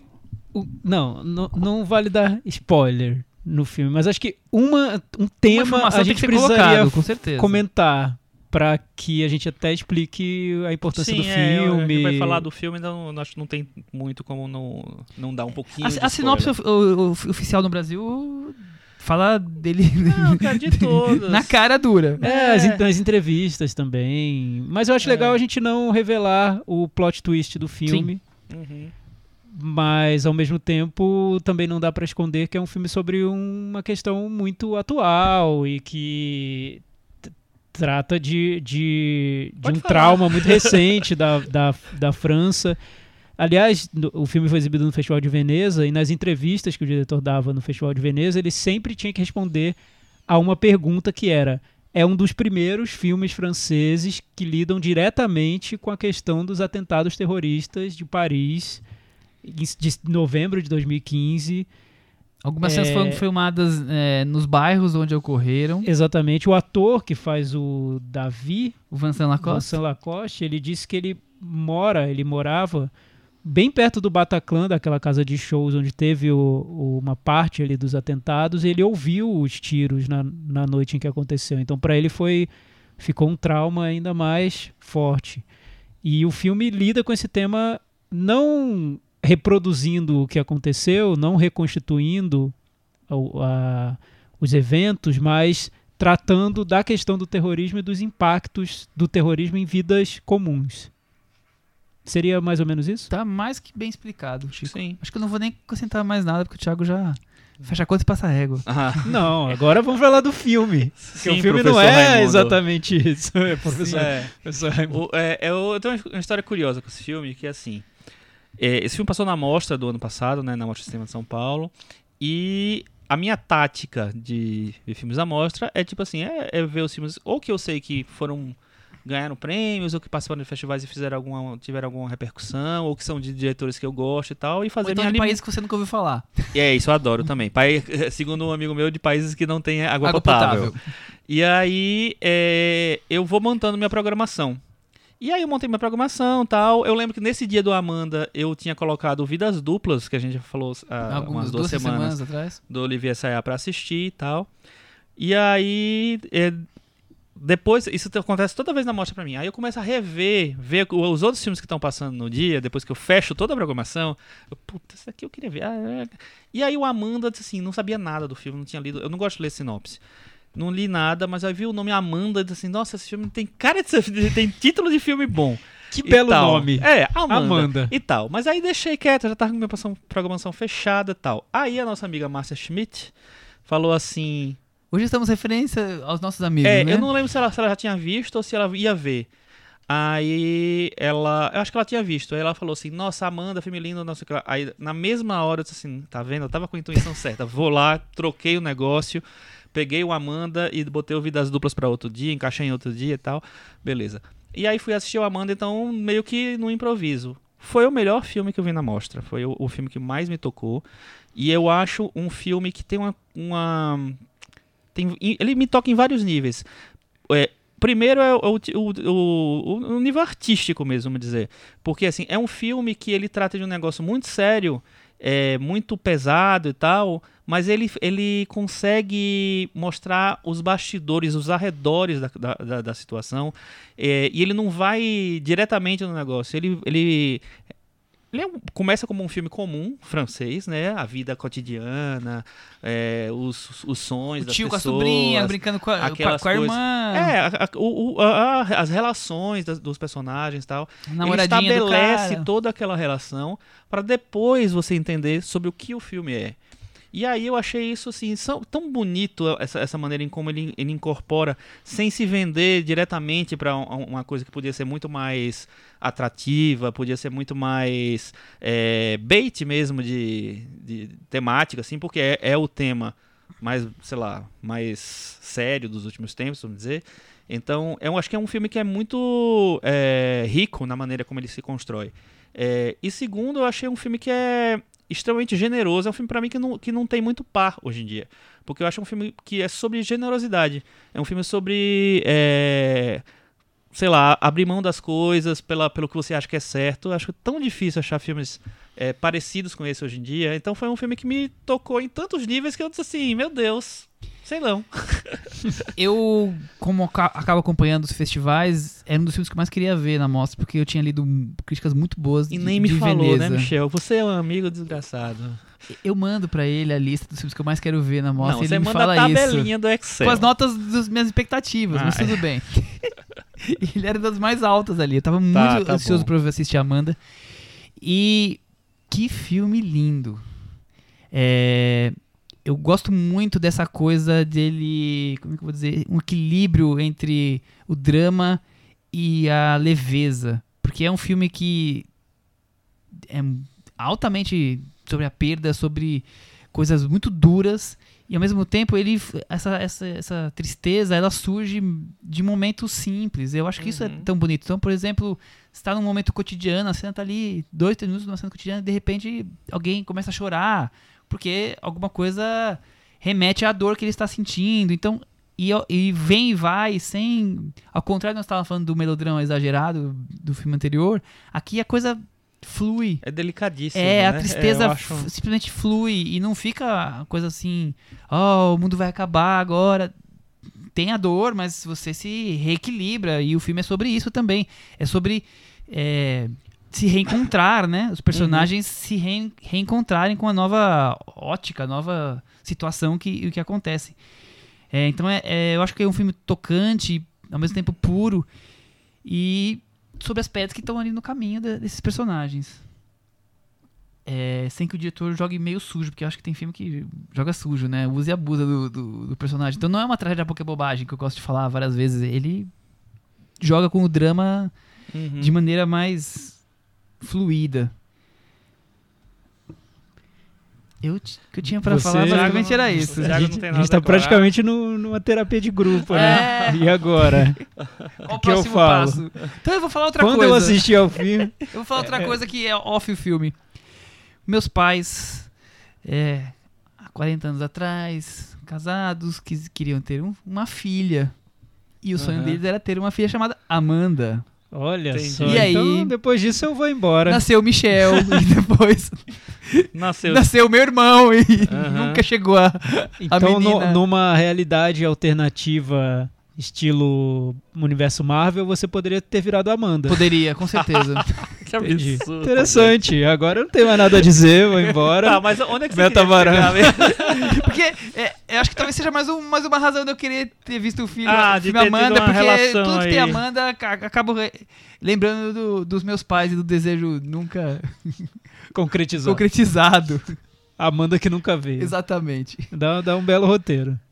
É, eu acho que o, o- eu não vou criticar o filme porque ele é criticar. muito querido na varanda. Não, pode Eu quero criticar, sair Thiago, bem. Tem nenhum problema. aqui sair- dessa noite. Você quer sem Tudo que eu só quero que o dia termine bem, né? Então, é, eu acho que tem um- uma cena que pra mim é, é- essa, eu acho que é genial mesmo. Eu vi nessa cena o que as pessoas viram no resto do filme inteiro, que é quando como o diretor filma o atentado terrorista, porque ele chega depois que o atentado aconteceu e ele acompanha o ponto de vista de um personagem que chega depois. Ele não sabe que aquilo aconteceu e não ouviu o barulho. não- ele chegou depois que aconteceu. Ele não viveu, ele viveu o minuto de seguir, né? É, e eu gostei tanto dessa cena, de como ele, ele filma, porque é um silêncio estranho, as pessoas estão feridas, mas você vê que teve algo terrível ali, mas ao mesmo tempo tá todo mundo um pouco desnorteado, sem saber o que aconteceu, então você tem aquela sensação de, ao mesmo tempo de que aconteceu algo muito trágico, mas você nem consegue começar a explicar Raciocinar, né? É. e, e depois eu fui, fui buscar isso em alguma entrevista dele, que ele explicasse essa cena, e ele explicou, e ele disse que ele queria ter transmitido uma sensação de algo quase surreal, de um desconhecimento do quão terrível é, uma situação pode se tornar. E acho que o filme capturou perfeitamente. Adoro essa cena, pra mim é a grande cena do filme. Sobre, já sobre a relação entre os personagens, eu acho que o, o diretor se esforçou para fazer o filme adequado ao momento, porque é muito difícil tocar, tocar nesse tema na França, não só na França, né, mas especificamente lá.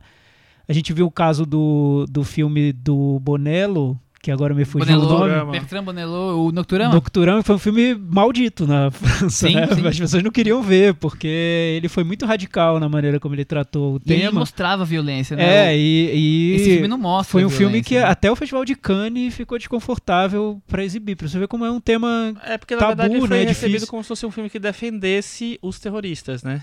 É, não É, tem. e eu tem- nem acho que ele faz Também isso. Eu acho também acho que mas não. eu É acho porque, que é porque eu acho que é um tema a gente- muito a gente discutiu sensível. sobre esse filme. É, É, gente já eu acho que é um tema ele. muito sensível, então é difícil fugir do, do que seria o mais adequado. E eu acho que no Amanda ele faz o, a reflexão é, mais correta sobre o, o assunto, que é mostrar que um atentado terrorista rouba das, dos, dos moradores da cidade rouba a própria cidade, a experiência de estar na rua, de viver a cidade, de ser livre, de, enfim, de ser um cidadão. E o que o filme mostra é que você tentar recuperar essa cidade que foi roubada de você pelo atentado é o ato de resistência, o grande ato de resistência. Então, a resistência dos personagens está no cotidiano, no- nessas pequenas ações, nessas decisões da generosidade, na decisão de abraçar a vida e de não se é, esconder, não, não ceder ao Vol- medo. Voltar à vida normal. né? Exato. Então, eu acho que é, é o filme que. Um heróico quase, né? É, e eu aposto que vários artigos foram escritos na França por esse viés, porque é o viés mais adequado mesmo, que eu, eu acredito que com toda com todo o legado que se tem da cultura francesa é o, o, o viés que eu espero ver num filme francês. Então, nesse ponto, ele nem me surpreendeu tanto quanto ele surpreendeu muitas pessoas, porque eu esperava isso mesmo, um filme mais controlado e mais falando sobre generosidade, sobre como viver nesse mundo tomado pelo medo. Talvez por isso eu não tenha me surpreendido tanto assim com o filme inteiro como cinema. Eu me surpreendi com algumas decisões que ele toma no decorrer do filme. Não, eu, eu gosto disso, mas eu também gosto, eu vou evitar, claro, spoilers, de como alguns personagens é, aceitam a responsabilidade e ao mesmo tempo tentam negá-la. Porque a, a situação se impõe uma certa responsabilidade que é, quem disse que eu quero essa responsabilidade para mim, mas ao mesmo tempo uma necessidade, né? Então, é, fico imaginando o quão complexo, além da, da, da, dor, a coisa da transformação, de você ter que mudar a sua vida inteira por um fato uhum. ocorrido, uma tragédia, um atentado, quer dizer, e o quanto isso vai influenciar a, a vida, além do fato em si, quer dizer, e como isso o filme vai transcorrendo dessa transformação, né? E como vai se criando as novas relações. Então, eu, eu, também peguei muito esse lado humano. Assim, tem, tem vários aspectos que eu acho muito interessantes. Esse que você falou do negócio da, da de, do terrorismo, eu vi numa, de uma maneira mais ampla, porque eu acho assim que o filme ele tem uma, uma maneira diferente de lidar com uma narrativa muito clássica do cinema, que é tipo assim, as pessoas estão existindo, acontece uma coisa, as pessoas têm que se adaptar a essa coisa, têm que lidar com isso. Eu acho que a, a, maneira como ele apresenta tudo é tão diferente, é tão. É, as coisas são tão. É, sei lá. Espontâneas, naturais, vamos dizer assim, a, a, as situações são apresentadas. É, essa grande cena que você falou, também acho que é maravilhosa a cena. É, ela é. Sei lá, para mim foi muito surpreendente ele, ele fazer a, é, o filme como foi o filme feito. daquele jeito. Porque enfim, ele parece que tá quase que renega o, o, filme que ele estava fazendo, mas não renega, ele faz, ele continua na mesma lógica que ele faz. A lógica de você ir vivendo um dia atrás do outro e as coisas vão acontecendo e acontece aquilo. É, e, com, e assim, aí você falou, é a maneira de como você vai se adaptar a, ao, ao que aconteceu. A maneira como você vai se reconstruir. Eu acho isso de uma generosidade que eu acho que está muito presente no personagem do, do Vincent Lacoste, adoro a interpretação dele.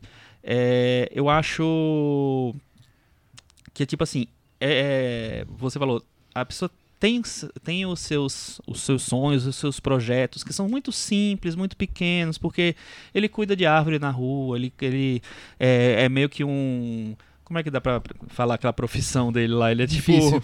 um cara que leva as pessoas pros apartamentos. É um francês. É, um francês. Que compra a baguete, um o coração dele, assim. quer viver em começou paz. A, começou a, a, desenvolver um, um romance, uma fé e tal, não sei o que lá. Então ele tinha, é um cara muito jovem, então ele tinha toda uma perspectiva de futuro que ele tava, nem sabia direito para onde ele ia e tal.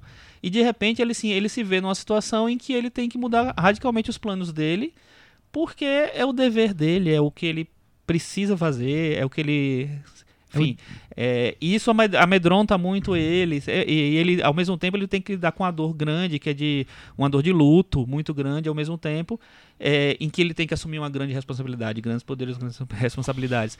É, então, assim, eu achei tão delicado como ele constrói isso, assim, é, não sei se é tão surpreendente, mas assim, mas eu achei muito delicado, porque podia ser muito mais explícito e, e, e sei lá, overdramatic do que, é o, do que o filme. É o tipo é. da melancolia que me toca. É, também me tocou muito, profundamente, assim.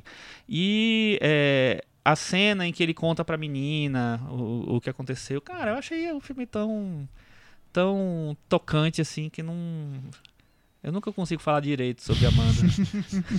mas foi, mas é, mas assim, eu, eu acho essa experiência de, de se trazer é, uma quase uma deturpação dessa lógica de um evento externo que, que chega e muda a sua vida e as pessoas têm que se adaptar a isso. O filme é, faz de uma maneira tão tão é, melódica, eu, eu digo assim. Eu acho que é um, é um filme que ele não, ele não faz isso pra você, é uma curva ascendente pra você. Sobe e É, desce, né? Sabe? Teve um ponto dramático daquela coisa de três pontos que viram o roteiro, sabe? E aí você vai. é, marca o começo de uma nova de, de um, de um novo capítulo do filme. Eu acho não, acho que o filme ele, ele é quase como se fosse um capítulo integral e as coisas são, vão acontecendo muito espontaneamente, assim, e isso me fascinou. Muito bem. Só pra comentar que nós falamos de Nocturama no episódio número 69, já visto, jamais visto. Fizemos um episódio especial junto com a Paula Ferraz, com filmes que não tinham estreados ainda, era quase 18 Nocturama. E a Paula contou como é que é o processo de distribuição num filme no, no Brasil. Ah, foi nesse episódio. Foi esse legal. episódio, então quem ficar curioso pelo Nocturama ou saber mais detalhes e nunca viu o episódio, corre lá. Daria, aliás, uma ótima sessão dupla, Nocturama e Nossa, Amanda. Daria mesmo. Daria, mas são coisas bem, Bem diferentes. É, que Bem tem essa diferentes. relação temática, né? E, e de- do momento. São filmes que querem falar sobre um momento É. na França. E ambos fogem do óbvio, né? É, eu acho que Nocturama pra mim foge mais Ah, do sim. óbvio. Porque o, é o que eu digo. Eu, eu acho o Amanda um filme bonito, um filme que pra mim é correto. Eu, eu, eu não me emocionei com o filme, eu queria ter me emocionado, não me emocionei.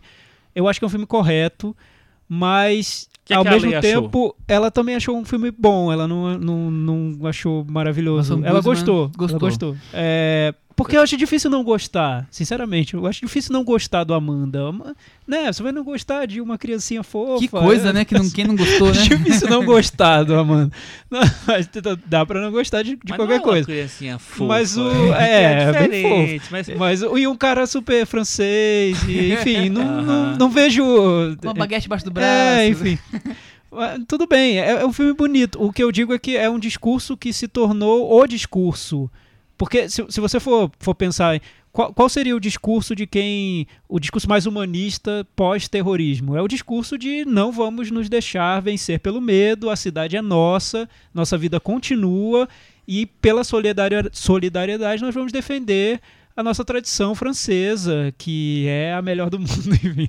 É, e o Amanda é isso. Não vai ter queda da Bastilha dessa eu- vez. e, eu e por, e que por é isso isso, eu não. acho que o Amanda passou, assim, passou pelo Festival de Veneza, não ganhou prêmio e, e passou, porque é um filme que é importante, é bonito, mas é, eu sinto falta do cadê aquela visão que a gente busca num filme que vai além do discurso mais oficial que se tem quando as coisas acontecem. Uhum, entendi.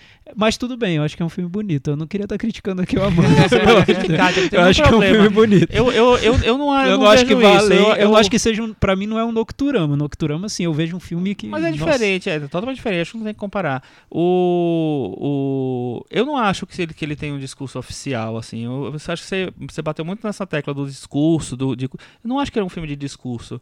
Eu acho Eu que também ele acho que é um filme de sentimentos, eu de sentimento, de acho. personagem. Acho que é um filme muito, ele, ele traz muito pra si mesmo, é um filme sobre crescer, sobre ter que tomar grandes decisões. É, muito além de, ser, de, de serem decisões ligadas àquilo, sabe, especificamente. Eu acho que talvez tenha essa leitura também, mas pra mim isso foi, foi o tipo o 10%. Acho que é um filme muito do, do, do- de sentimento mesmo, assim.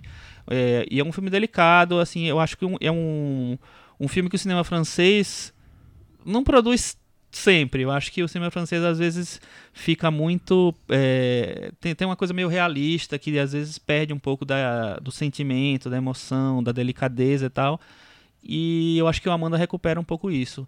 Então eu fui muito mais pro lado do personagem, do, do sabe, de uma pessoa perdida, tentando encontrar o seu caminho agora. E o seu caminho não, é- não, é, não é só ele que tá ali, ele tem que levar alguém com Esse ele. caminho não é só seu. Exatamente, assim, e ele tentando reorganizar as coisas. A gente não comentou aqui, mas além do, do- Eu gosto muito de todo o elenco do filme. É, da, da atriz que faz a irmã dele eu acho muito boa, a atriz que faz a tia dele eu acho muito boa. E a Stacey Martin, que faz a namorada dele, que é a atriz do Ni- Ninfomaníaca, de, de ele fez, fez o Vox Lux também agora. É, eu acho ela perfeita no filme, acho ela muito boa no filme. É, até me surpreendi porque eu, Eu gosto muito dela. E- muito... E ele também, o, o Vincent Lacoste, ele é ator de comédias, né? Sim, é. Ele, inclusive, nas entrevistas o diretor comenta disso, que escolheu ele porque achava que ele tinha uma coisa pura que ele tinha visto nas comédias que ele queria trazer isso pro drama. Aham. Mas ele faz normalmente Ele tem mesmo esse- essa, essa coisa meio pura que eu acho que o personagem precisava. É, então, enfim, eu fui muito mais por essa. essa Coisa mais é, sentimental. do sentimental, do, do personagem, do sentimento, do. Enfim, Vamos pro meta-varanda? vamos. E aí, Chico? Vou dar nota 10, desculpa.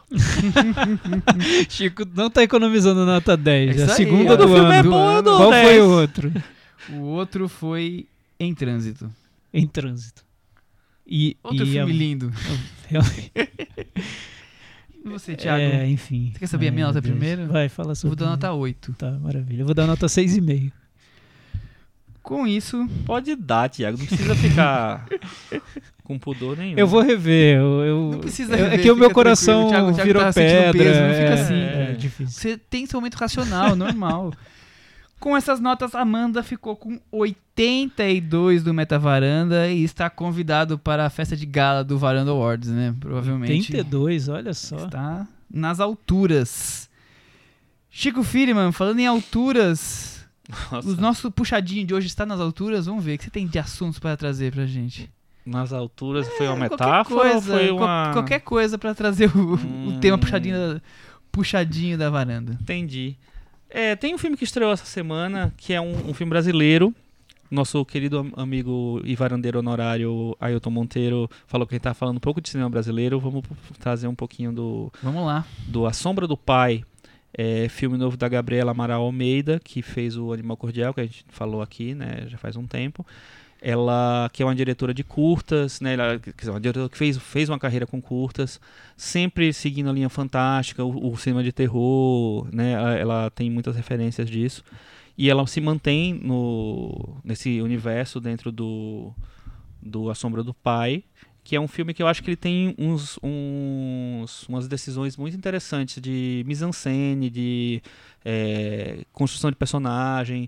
Tem uma interpretação muito legal que eu acho da Luciana Paz e outra que eu acho muito boa também do Júlio Machado, que faz o faz o, o protagonista, o pai. O protagonista não, é a menina é a protagonista, né?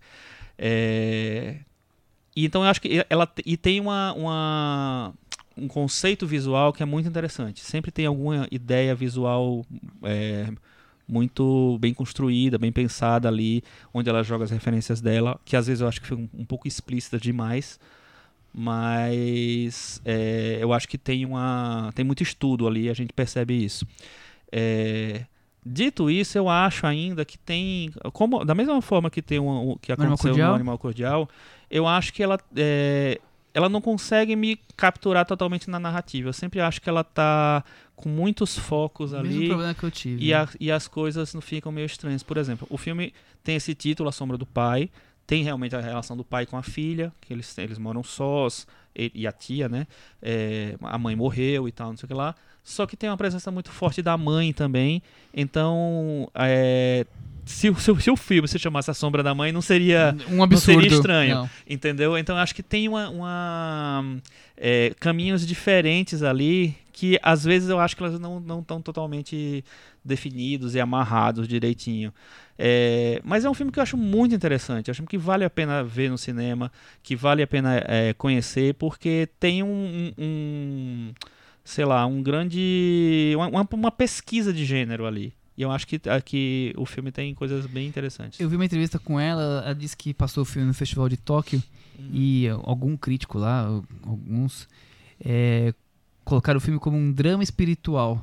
E ela gostou dessa de- denominação. Porque o filme é quase um terror psicológico, né? Sim. Mas eu, eu achei que tá menos pra terror mesmo e mais pra um drama. É, tem uma coisa meio, má, meio, meio mágica, assim, meio mística também no filme. Sim, exatamente. É. E, e eu, eu gostei dessa, dessa também, dessa categorização do filme. Mas eu, eu acho que ele é, é isso que você falou. É, ele tem alguns elementos é, fantásticos ali. é, e de repente ele volta pro, pra, pra menina, pra relação com a tia. E eu, eu acabo não me prendendo tanto na narrativa. Eu gosto mais de coisas meio soltas, assim. Eu acho que. Mas eu, eu, eu acho um avanço de Animal Cordial. Tá fazendo também, eu gosto filme- mais. Gosto mais desse. É. Mas eu acho que é, ainda. Não, não me cativou. Mas Uhum, pra quem gosta de filme de terror e filme internacional, vale a pena, sem dúvida, uhum. conhecê-lo. Mais alguma coisa? Tem outro filme que eu vi também, que é interessante também, que eu também não gostei tanto, assim. mas acho que é legal o filme. O filme já tá quase saindo de cartaz, porque ele estreou bem no- na Semana dos Vingadores. Chama O Ano de 1985. É um filme é, de um... O, o cineasta chama Yen Tan. Eu acho que ele tem uma origem chinesa aí, ou coreana, não, tenho- não tenho certeza. É, mas é filmado nos Estados Unidos, passado no ano de 1985. E é uma história muito simples, é de um cara que tá vindo para casa depois de alguns anos, morar, é, morar não, é, vem visitar a família, passar o- as festas, o, o Natal com a família, é, depois de ter ido morar em Nova York. Então tem um, toda uma coisa do... é, ele traz um grande segredo ali que ao longo do filme vai sendo explorado, mas é, não vou dar spoiler, né? Porque senão estraga realmente a história. mas eu, o, o que eu acho assim é que me pareceu uma premissa muito interessante, mas é um filme que ele tem até porque talvez ele seja o projeto seja de uma hora e meia, uma hora e um pouquinho, ele concentra tanta, ele quer, quer dar tanto peso à história, ao personagem, que eu acho que o ele força um pouco a barra da gente se cair naquela emoção na, na- da, da história do personagem antes da história realmente se apresentar pra gente. Então tem muita tem uma trilha sonora pesada, tem uma, uma a fotografia toda em preto e branco. é, ele cria artifícios ali antes da gente realmente ter material para se envolver com aquilo. Então, isso me incomodou um pouco. Eu demorei para poder começar a gostar do filme. Quando eu comecei, ele, ele Aí terminou. E eu acho que também não, não, não sei se eu. Se ficasse mais meia hora, eu ia ach- achar realmente um filme bom. Mas eu acho que é um filme interessante. para ver, até porque o, ele trata de uns temas hum, interessantes, sérios. Muito bem. E você, Thiago? Bem, vou, vou indicar uma série pra variar. É, Jura? Voltou a, a série Killing Eve, que eu gosto muito, tá na segunda temporada. A série Killing Eve, ela foi desenvolvida na primeira temporada pela Phoebe Waller-Bridge, uma atriz britânica, roteirista e tudo mais. O curioso, e aí o que eu queria recomendar nesse puxadinho, é que no Amazon tá disponível a série que ela fez e que virou o fenômeno que na verdade, a série que deu origem ao fenômeno Phoebe Waller-Bridge, que chama Fleabag. Ela é de 2016. A primeira temporada está toda disponível na Amazon e a segunda temporada saiu esse ano, acho que agora em março, só que ainda não, não chegou à Amazon. Deve, deve ser lançada em breve. Eu gostei muito da série, acho até melhor que a Killing Eve. É um, ela tem seis episódios de 25 minutos cada, então é bem curtinha, como se fosse um filme um pouco mais longo. É, ela vai fundo no, no perfil, de, perfil psicológico da personagem principal, que é uma mulher que está vivendo um trauma. A amiga dela acaba de morrer.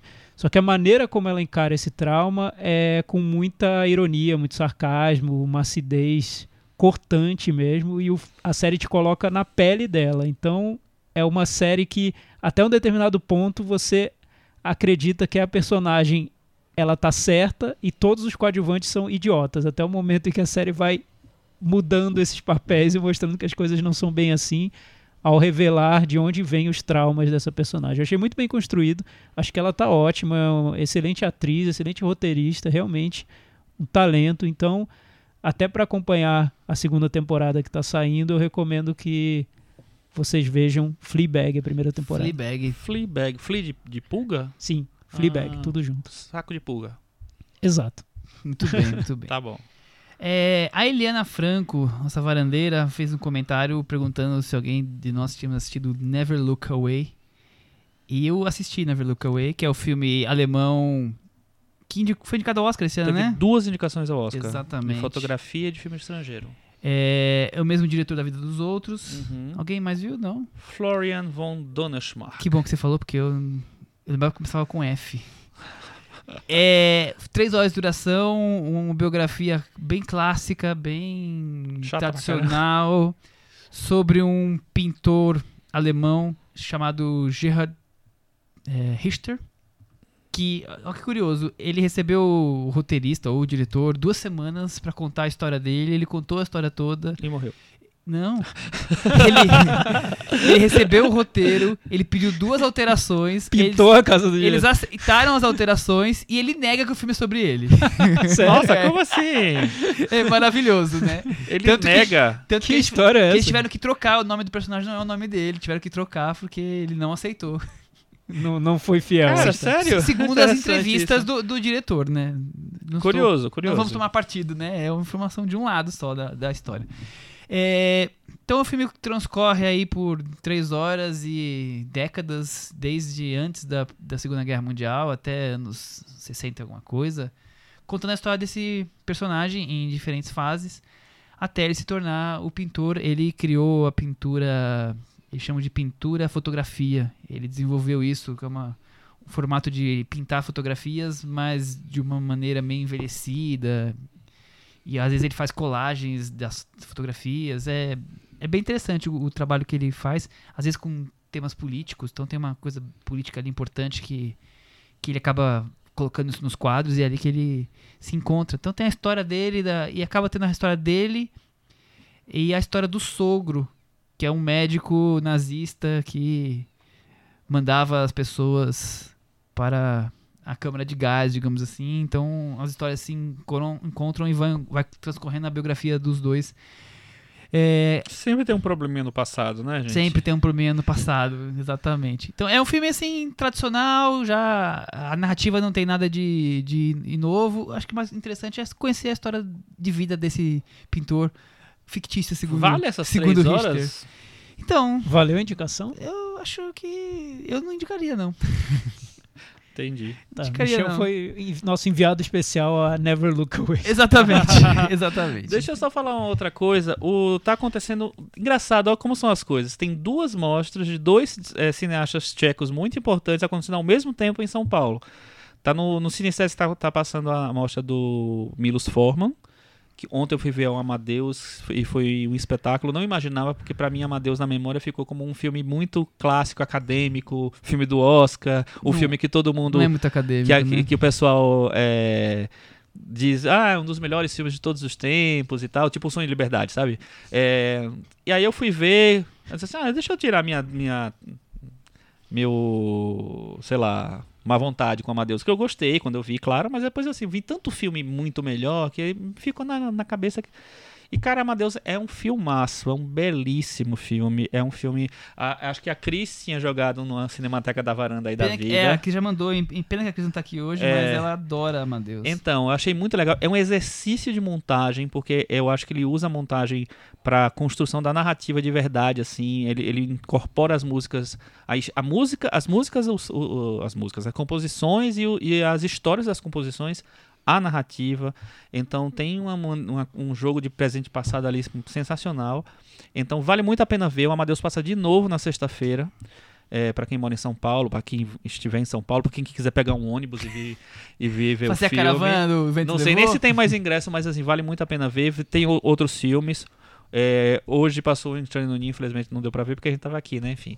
Mas hum, foi bom que eu encontrei meus amigos. Que bom, que bom. E aí, bom. é, Seus- e- todos os seus amigos varandeiros. aqui. Exatamente. E no CCBB tá passando a mostra, essa aí eu acho que já vai estar mais pro final, da Vera Chitilová, que é a cineasta de As Pequenas Margaridas e tem uma das grandes dos cineastas. Eu gosto bastante. As Pequenas Margaridas eu acho eu maravilhoso. gosto.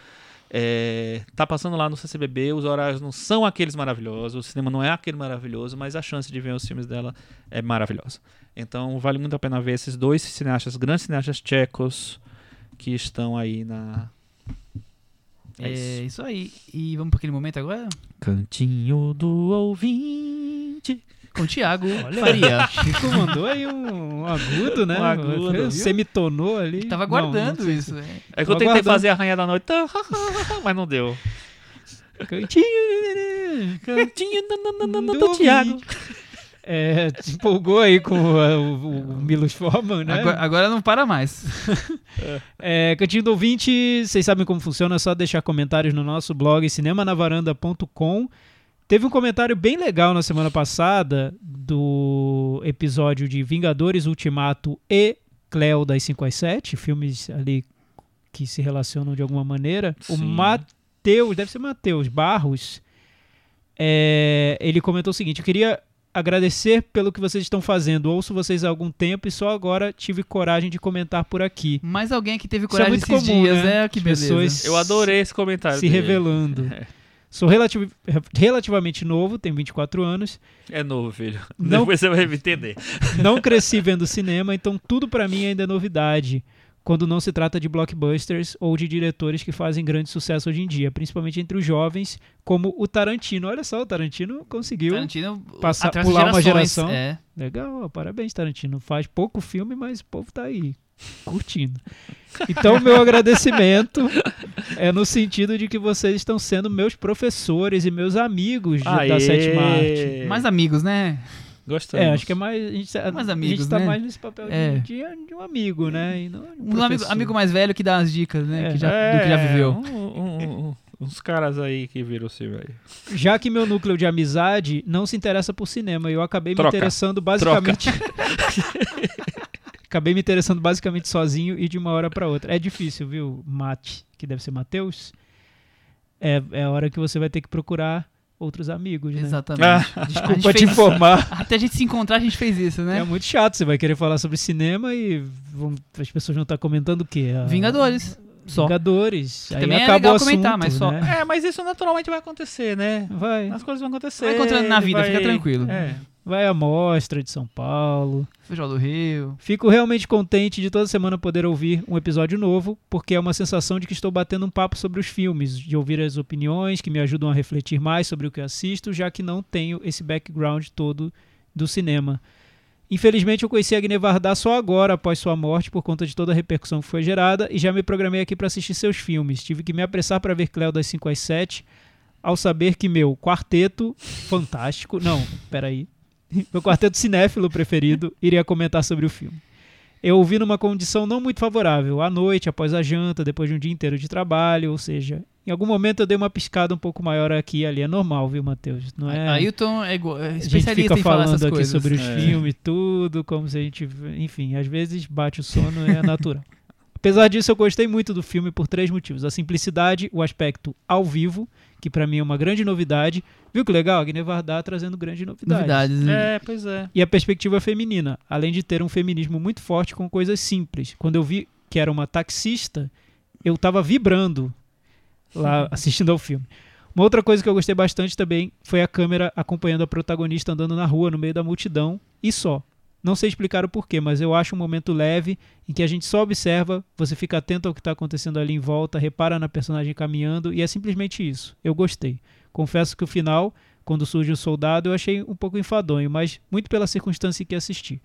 Além de ser um filme novo para mim, com o tempo eu vou entendendo e pegando todo o contexto da época. Vou rever esse filme o mais breve possível, mais atentamente, assim como outros da Agne Varda e da Novelle Vague. Então é isso, continuem com esse trabalho maravilhoso e eu diria importantíssimo, principalmente nesses tempos em que o apoio cultural não é dos melhores. A prova disso é que hoje eu vou assistir Border no cinema por indicação de vocês, coisa que Olha, dois ou três anos atrás eu não iria ver. Será que ele gostou E do conta pra Border? gente o que você achou, Matheus. É, quer- queremos saber. No meio em que vive o cinema é só o universo Marvel e olhe lá, depende até do herói. Até porque o preço não favorece. Ir no cinema duas vezes por mês já fica meio pesado. Aliás, eu também queria dizer que eu vi o Chico quando fui ver 2001 Ah, eu vi. no fim do ano passado no Cine Sesc. Queria muito falar com ele, mas não consegui. Precisei sair correndo porque ia perder o último ônibus e antes da sessão eu estava muito envergonhado. Cinéfilo sofre, isso. né, gente? É Na pena. próxima é. você fala. E, e é isso, Matheus. É difícil mesmo porque o Chico intimida a gente. Eu ele tem umas reações um pouco explosivas péssima. quando a gente chega pra falar com ele. Antipático, Então né? recomendo que você tome muito cuidado. Mas, ó, o- ele falou assim, ah, porque eu não conheço muito, assim. Isso é uma coisa que você vai desenvolvendo, vai, vai descobrindo aos poucos e. Também vai tivemos vendo os 24 anos, viu, filmes. Matheus? Fica Exatamente, né? Pois é. Tem uma longa estrada pela frente.